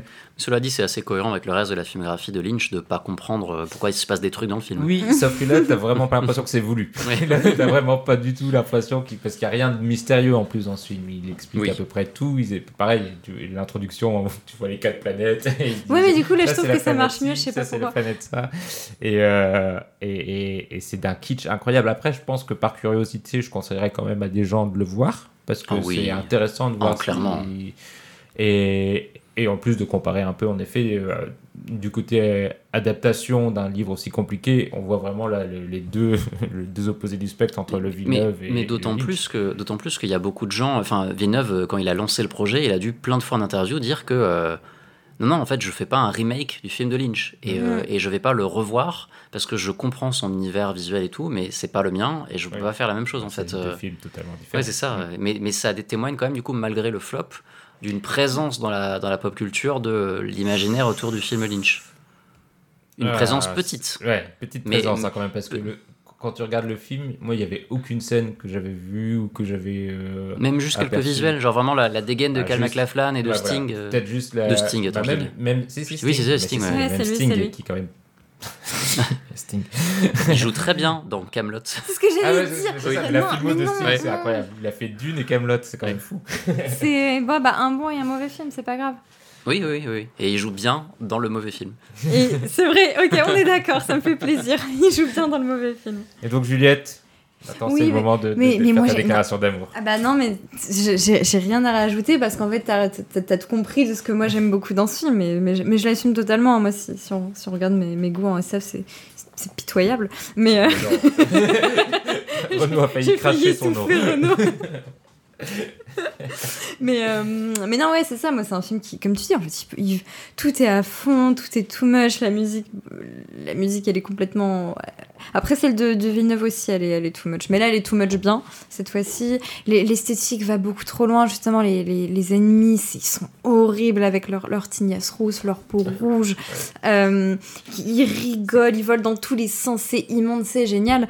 Et, euh, et, et voilà, je trouve qu'il y a, un, un côté vraiment qui, qui va beaucoup trop loin, qui, moi, je trouve correspond étonnamment excessivement bien au livre. hein, parce que moi, vraiment, quand je lisais le bouquin, c'était ça que je voyais. Donc, pour le coup, j'étais j'étais contente. Et, euh, et voilà, après, je suis d'accord avec toi sur le fait que en termes de rythme, il y a beaucoup trop de choses. En fait, moi, c'est compliqué parce que quand j'ai vu le film, j'avais lu le livre. Donc, j'avais rien à comprendre puisque Oui. je savais déjà. Mais je sais que c'est. si tu ça voyais l'a- des, des extraits de- des passages du livre qui te plaisaient. en Mais fait. je sais que le film a la réputation d'être complètement incompréhensible Oui. pour, euh, pour Bah, les gens qui l'ont pas lu. Et c'est d'ailleurs. Ah bah, je sais que mon père l'a vu à l'époque et que son souvenir, c'est qu'il a rien habité. Oui, hein. bah, voilà, voilà, c'est ça. Bah, on en parlait avec Benjamin que tu connais. Et il disait que lui, il avait rien compris, du coup, Mhm. au- à tel point qu'il s'était endormi, tu vois. Ah oui, bah. Et, euh, et, et, et voilà, tout ça pour dire que, en fait, moi, je pense que ça aide au fait que j'aime le film de Lynch. C'est juste que, bah, comme moi, j'avais déjà lu le bouquin, qu'en plus, ça donnait ce que je m'étais imaginé. Donc vraiment, j'étais, pour moi, c'était parfait. Et qu'en plus, j'avais, je pouvais même pas me rendre compte du fait qu'on comprenait rien, puisque moi, je connaissais déjà tout. Mm. Bah, Du Mm. coup, ça y est, c'était parti. Et en fait, moi, j'ai- je suis. Je suis vraiment fan du truc. Et alors, et c'est tout con, je pense que la musique m'aide énormément à mon appréciation de ce film. hein. Alors rendez-vous compte justement pour les coulisses du podcast que avant qu'on enregistre, on parlait du fait que Toto a fait la musique et on était parti sur un remix de Africa. euh, c'est sur- toi qui fais les musiques de Cinématrack. Oui, c'est Oui, moi, hein. ouais, c'est ça. Ouais. Oui, c'est vrai que je fais Cinématrax, Cinémat- euh, Cinématrax sur Dune. Ouais. Ouais. Et ça fera, ouais, ça fera, ouais, ouais, c'est ça. I see the worms down in Arrakis. Ça, ça- ça passe Ouais. nickel. J'ai trop Ouais, envie de le faire avec toi. Ah bah parfait. Et les Fremen sont très très blancs. Ah oui, ah oui, non, là, C'est là, assez par contre, là, incroyable. je peux pas défendre le pris- film Ils ont pris là-dessus. les hein. acteurs les plus blancs possibles pour faire les Fremen. C'est vraiment très très rigolo à, vo- à voir. Là, c'est, là, là, là, je peux rien dire. Bon, de toute façon, j'aime Lynch du plus profond de mon âme. Après, oui, ce, casting en général, c'est, plus blanc qu'un hôpital. Non, mais je veux dire, tous oui, tous oui. les castings de Lynch depuis toujours. hein, pour vrai, le coup, c'est pas. en plus, il y a, y y tous ces acteurs fétiches qu'ils deviendront. Qu'ils deviendront. l'acteur de- des Razorhead euh, qui, a fait Twin Peaks après, qui, joue un, un second rôle. Il y a celui qui joue le mari. Bon, je serais incapable de dire son nom. Mais euh, il, y a, il y a deux ou trois acteurs qu'on reconnaît de l'univers lynchien, donc c'est un Mm. peu intéressant de, de les voir. Il y a une naine, donc bon, c'est un peu Mm, Lynch quand voilà. même. Non, puis enfin, effectivement, il y a déjà Kyle, tu vois. Enfin, c'est Ouais. Kyle MacLachlan est déjà là, Oui, quoi. et, C'est- et bien sûr, et le plus Oui. important, en, effet, l'acteur. qui est euh, vraiment l'acteur fétiche de, de toute la carrière de. Lynch Ouais, au bah, final. hein. Et, et- et d'ailleurs, en voyant ce film, je me suis demandé quelle aurait été sa carrière si le film avait eu un succès? Parce qu'il joue le rôle d'un d'un jeune mais premier Ouais. de. SF, etc. Il aurait pu être le. Le Marc Hamill? Bah, non, Qui n'a coup, pas eu carrière. Mark Hamill- parce que- Non, mais Mark en effet, Hamill, c'est mauvais exemple, loupé.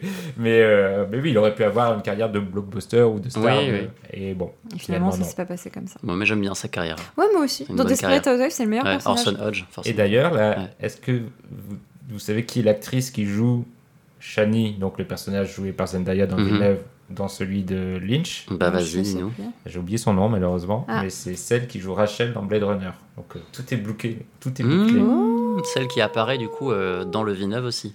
Voilà. Mhm. D'ailleurs, ça me fait rire parce que Jared Leto dans Blade Runner euh, 2049, on a Leto dans, Ouais, euh, dans ça, ça, Dune. moi, ça me fait rire à chaque fois. Ah Comme quoi, lié, vraiment, euh. On n'échappe pas au Joker, hein, c'est terrible. hein. Sommes-nous dans la matrice euh, Mhm. Tu teases le podcast. Cet open world est vraiment petit finalement. Et donc, on a, on, a, on a parlé du Lynch, on a déjà un peu parlé du, du Dune de Jodorowsky. Oui, je voilà. pense qu'on a fait, on a fait le tour. La série, tu en as parlé aussi. Il n'y a rien à dire. Il nous reste- n'a rien à dire. Il n'y a rien à dire. Tu la, la recommandes pas. Non, du tout. ben, je, vous, je vous recommande de regarder des photos pour voir parce que vraiment, Oui, genre, moi, je- j'ai ne serait-ce que le, ne serait-ce que le de personnage voir, principal, de voir par qui il est joué, tu vois, déjà, c'est un délire. Euh, D'ailleurs, le, le mec qui a fait la série euh, est euh, producteur euh, exécutif sur euh, le film de Villeneuve parce que c'est lui qui avait Ah, les droits en fait Ah, jusqu'en d'accord. Ah oui. 2009, donc il, il a pu, je pense, récupérer la thune, Ah, la tunasse, grâce à ça. Euh, mais en tout cas, ça, en tout cas son de ce que j'ai lu, de son interprétation de l'univers était très pertinente. C'est juste que voilà, il a fait une mini-série sur Oui. Sci-Fi c'est en 2000, quoi. Oui, sur Dune. Oui, voilà. Pas le plus. C'est le ça. projet le plus Je me souviens aussi beaucoup, c'est euh, un truc à comparer entre toutes les versions, c'est comment ils font les yeux des Fremen. Oui, les yeux bleus, ouais. Et c'est assez marrant parce que là, pour le coup, là, ils sont entièrement bleus. C'est c'est tout bleu. C'est Ah pas juste. euh, Ah. le- C'est vraiment tout tout bleu. C'est très rigolo à regarder et Ah, à c'est comparer. intéressant Ça doit comme faire bizarre. Ouais. Oui, ça fait très Parce que bizarre. dans le livre, c'est ça. Dans le livre, c'est euh, Blue within blue. euh, Oui, ouais, c'est ça. couleurs de bleu dans les yeux, en fait. Ouais, ouais, ouais. après, Et c'est très proche de ça. euh. Mais voilà, non, c'est- je pense pas que ce soit à voir. D'accord, très bien. Et il nous reste une adaptation, peut-être celle qui a le plus marché, Star Wars. Voilà, je savais que tu allais vers ça. Euh, effectivement, mais c'est, c'est évident, quoi. Le, le- et c'est pas sa seule influence. euh, Enfin, le, le bouquin a vraiment une influence énorme sur C'est incroyable, la- oui. Ah, vraiment, c'est fou, quoi. Mm. euh, Tout, ce que, tout ce que ça a inspiré. Euh, Star Wars en partie, bien sûr, oui. Mais après, c'est parce que le point de départ, euh, c'est le monomythe, quoi. C'est Joseph Campbell. Peut-être et- peut-être tu devrais développer un peu Monomythe parce que tu l'as dit très vite. euh, D'accord, ok. Euh, Joseph Campbell, c'est donc un philosophe, euh, il me semble américain, euh, Ouais. qui a théorisé donc euh, en gros euh, que euh, à travers tous les mythes qui traversent les, les différents les différents pays, en fait, il y aurait euh, une seule histoire qui se répète sous différentes formes, qu'il appelle le monomythe. Euh, voilà, qui, a donc théorisé, euh, qui a été ensuite repris notamment euh, par Jung, il me semble, en, psycho, qui voit notamment dans les rêves et les, personnages qui interviennent dans les rêves, qui, seraient donc des, des, réminiscences de, de- mythes anciens, d'histoires en fait qui, nous- qui nous ramèneraient tous à notre préhistoire commune. Euh, et donc ces choses-là ont énormément inspiré euh, eh bien, une partie de la littérature euh, au XXe siècle, puis tardivement le cinéma lui-même, puisque un, un scénariste et consultant et intellectuel nommé Vogler a, a utilisé en fait le monomythe pour faire une méthode de scénario et donner des conférences, etc., euh, qui ont servi euh, en fait très rapidement dans les années 90, notamment chez Disney, puisque c'est lui qui a en gros sauvé le projet Le Roi Lion qui était Mm. euh, complètement à l'agonie qui en a fait le, le succès que, que c'est aujourd'hui. Donc voilà, c'est quelque chose qui est très très très prégnant et notamment il y a eu une- il y a même eu une histoire de procès pour Star Wars en fait euh, Oui. autour du monomythe euh, parce que c'était vraiment calqué sur euh, l'ingénu qui a un- un- une quête, qui sort de son, qui part à l'aventure, euh, qui a un, un maître, un, Mm. un mentor qui l'accompagne, qui, part, qui très souvent décède, etc. Mm. Enfin, vous retrouverez globalement Harry Potter, euh, Le Seigneur des Anneaux, euh, Mm. toutes ces choses-là euh, s'y retrouvent quoi. Et Dune, Georges Ouais, exactement. Georges Lajeun, Indiana Jones 4. on, on les retrouve tous, quoi. mais, euh, mais, mais par contre, effectivement, enfin, j'ai cité plusieurs fois Game of Thrones. Je suis sûr que, en termes de géopolitique, Dune a eu une influence énorme oui, sur oui, George Martin. J'en Enfin, j'en suis sûre aussi, Oui. c'est c'est évident ce truc avec, euh, Les avec maisons les grandes sont- familles, Oui, euh, oui, les oui. grandes maisons, les... Je sais qu'il s'inspire de la, de la guerre des roses en Angleterre Ouais, et aussi sûr. de football américain, parce que c'est un vrai truc apparemment dans son œuvre. Mais clairement, enfin, l'influence de Dune est- ne peut pas être Peut-être négligée. que voir le film, ça va le, le pousser à, enfin Jamais. à écrire la suite. Non, Jamais. jamais, Jamais. jamais. Je pense vraiment qu'il va Jamais. jamais la faire. Il est trop fort. Je l'aime beaucoup. Je l'aime beaucoup. C'est. Moi, je, suis très énervé d'avoir lu les cinq livres. Ouais. Ça me fait chier. Je ne sais pas lu, je suis content. Très bien, bah, je pense qu'on va conclure là. On va passer à la toute dernière partie, qu'on- assez courte, un truc. les recommandations.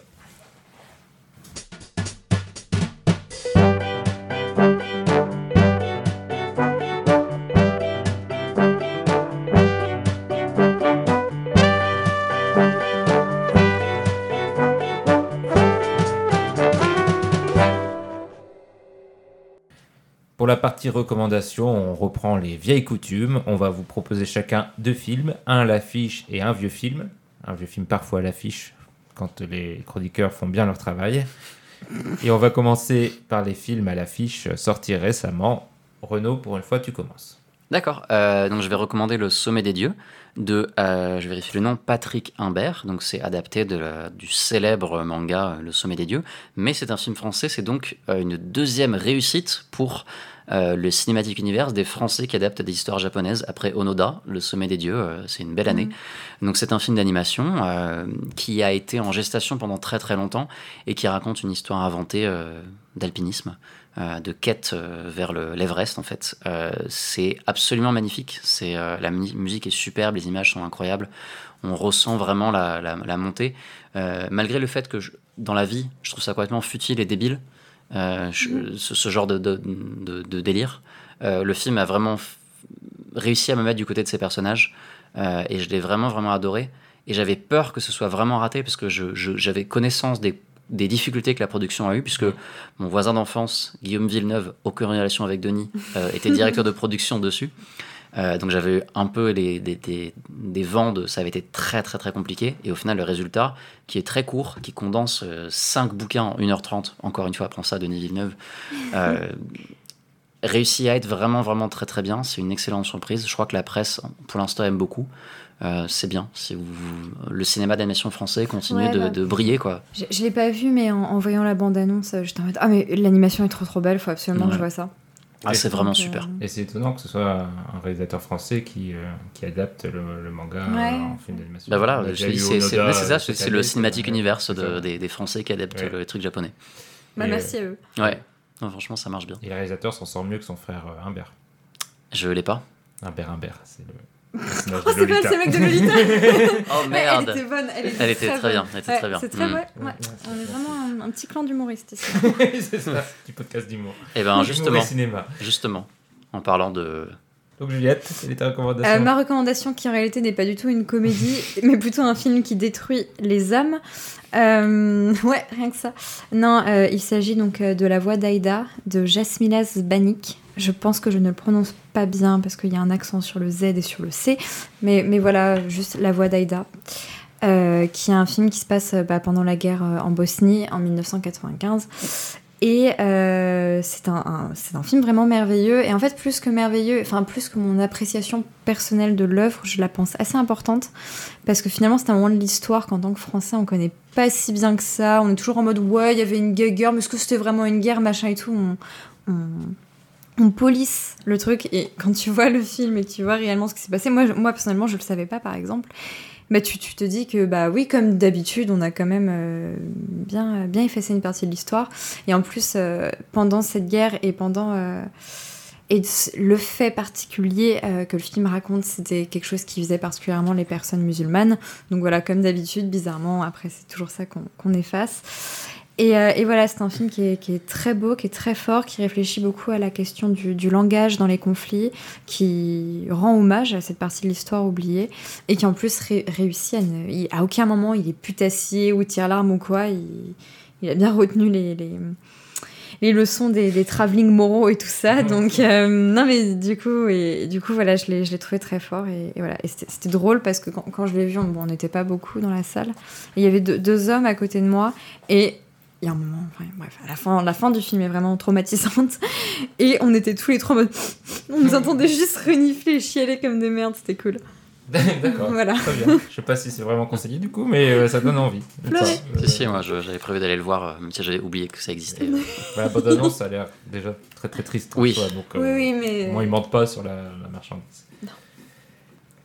Et moi, ce sera un autre film pas très joyeux, puisqu'il s'agit du Genou d'Aed de Na- Nadav Lapid, euh, un film euh, dont on a déjà parlé lors du podcast euh, Canois. Puisque Et il y a un article aussi sur le et- site. Et il y a un article, évidemment. Euh, donc, euh, je vais pas m'étendre beaucoup plus, mais juste vous rappeler qu'il est, qu'il est en salle, que c'est sûrement le film politique le plus intéressant et le plus fort de cette année, et euh, qu'on aimerait bien en voir euh, des comme ça dans le cinéma français. Euh, Bac Nord, Ça, on va pas le couper.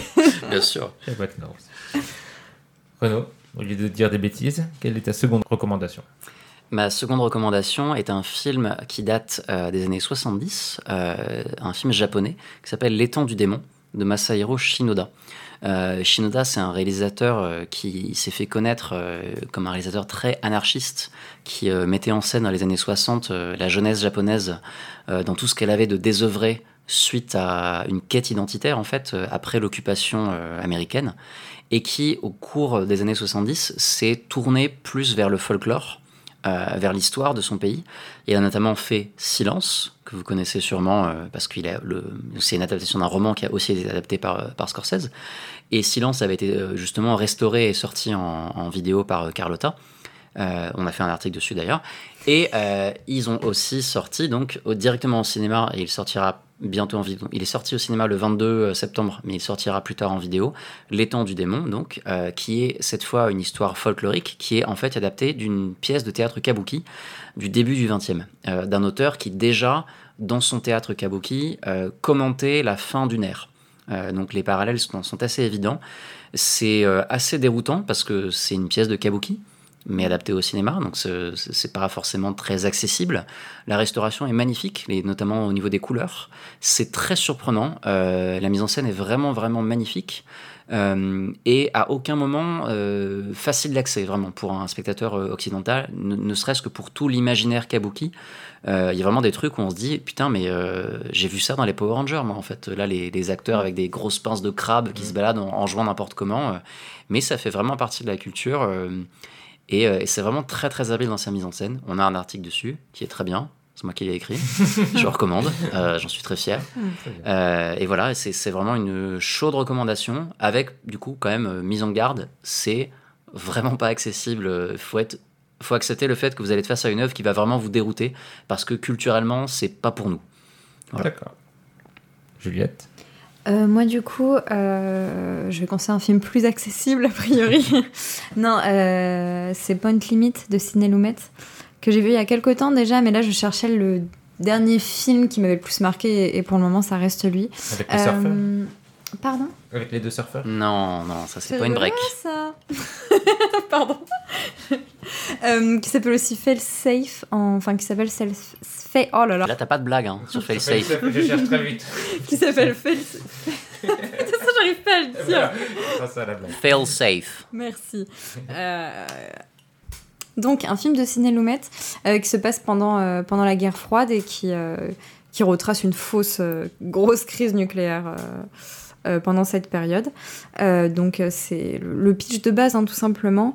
C'est. euh, Il y a des, des pilotes donc, qui transportent les bombes, qui, ont, qui reçoivent comme message qu'il faut aller bombarder euh, les Russes.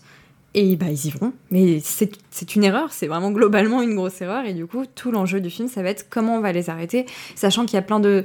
Il y a, il y a ce, il y a ce truc génial parce qu'on pourrait se dire, bah, juste ils contactent les pilotes et qu'ils leur disent fausse alerte. Mais non, parce que les pilotes sont entraînés pour, une fois qu'ils ont reçu l'ordre, ne plus écouter des ordres extérieurs parce que ça pourrait être l'ennemi.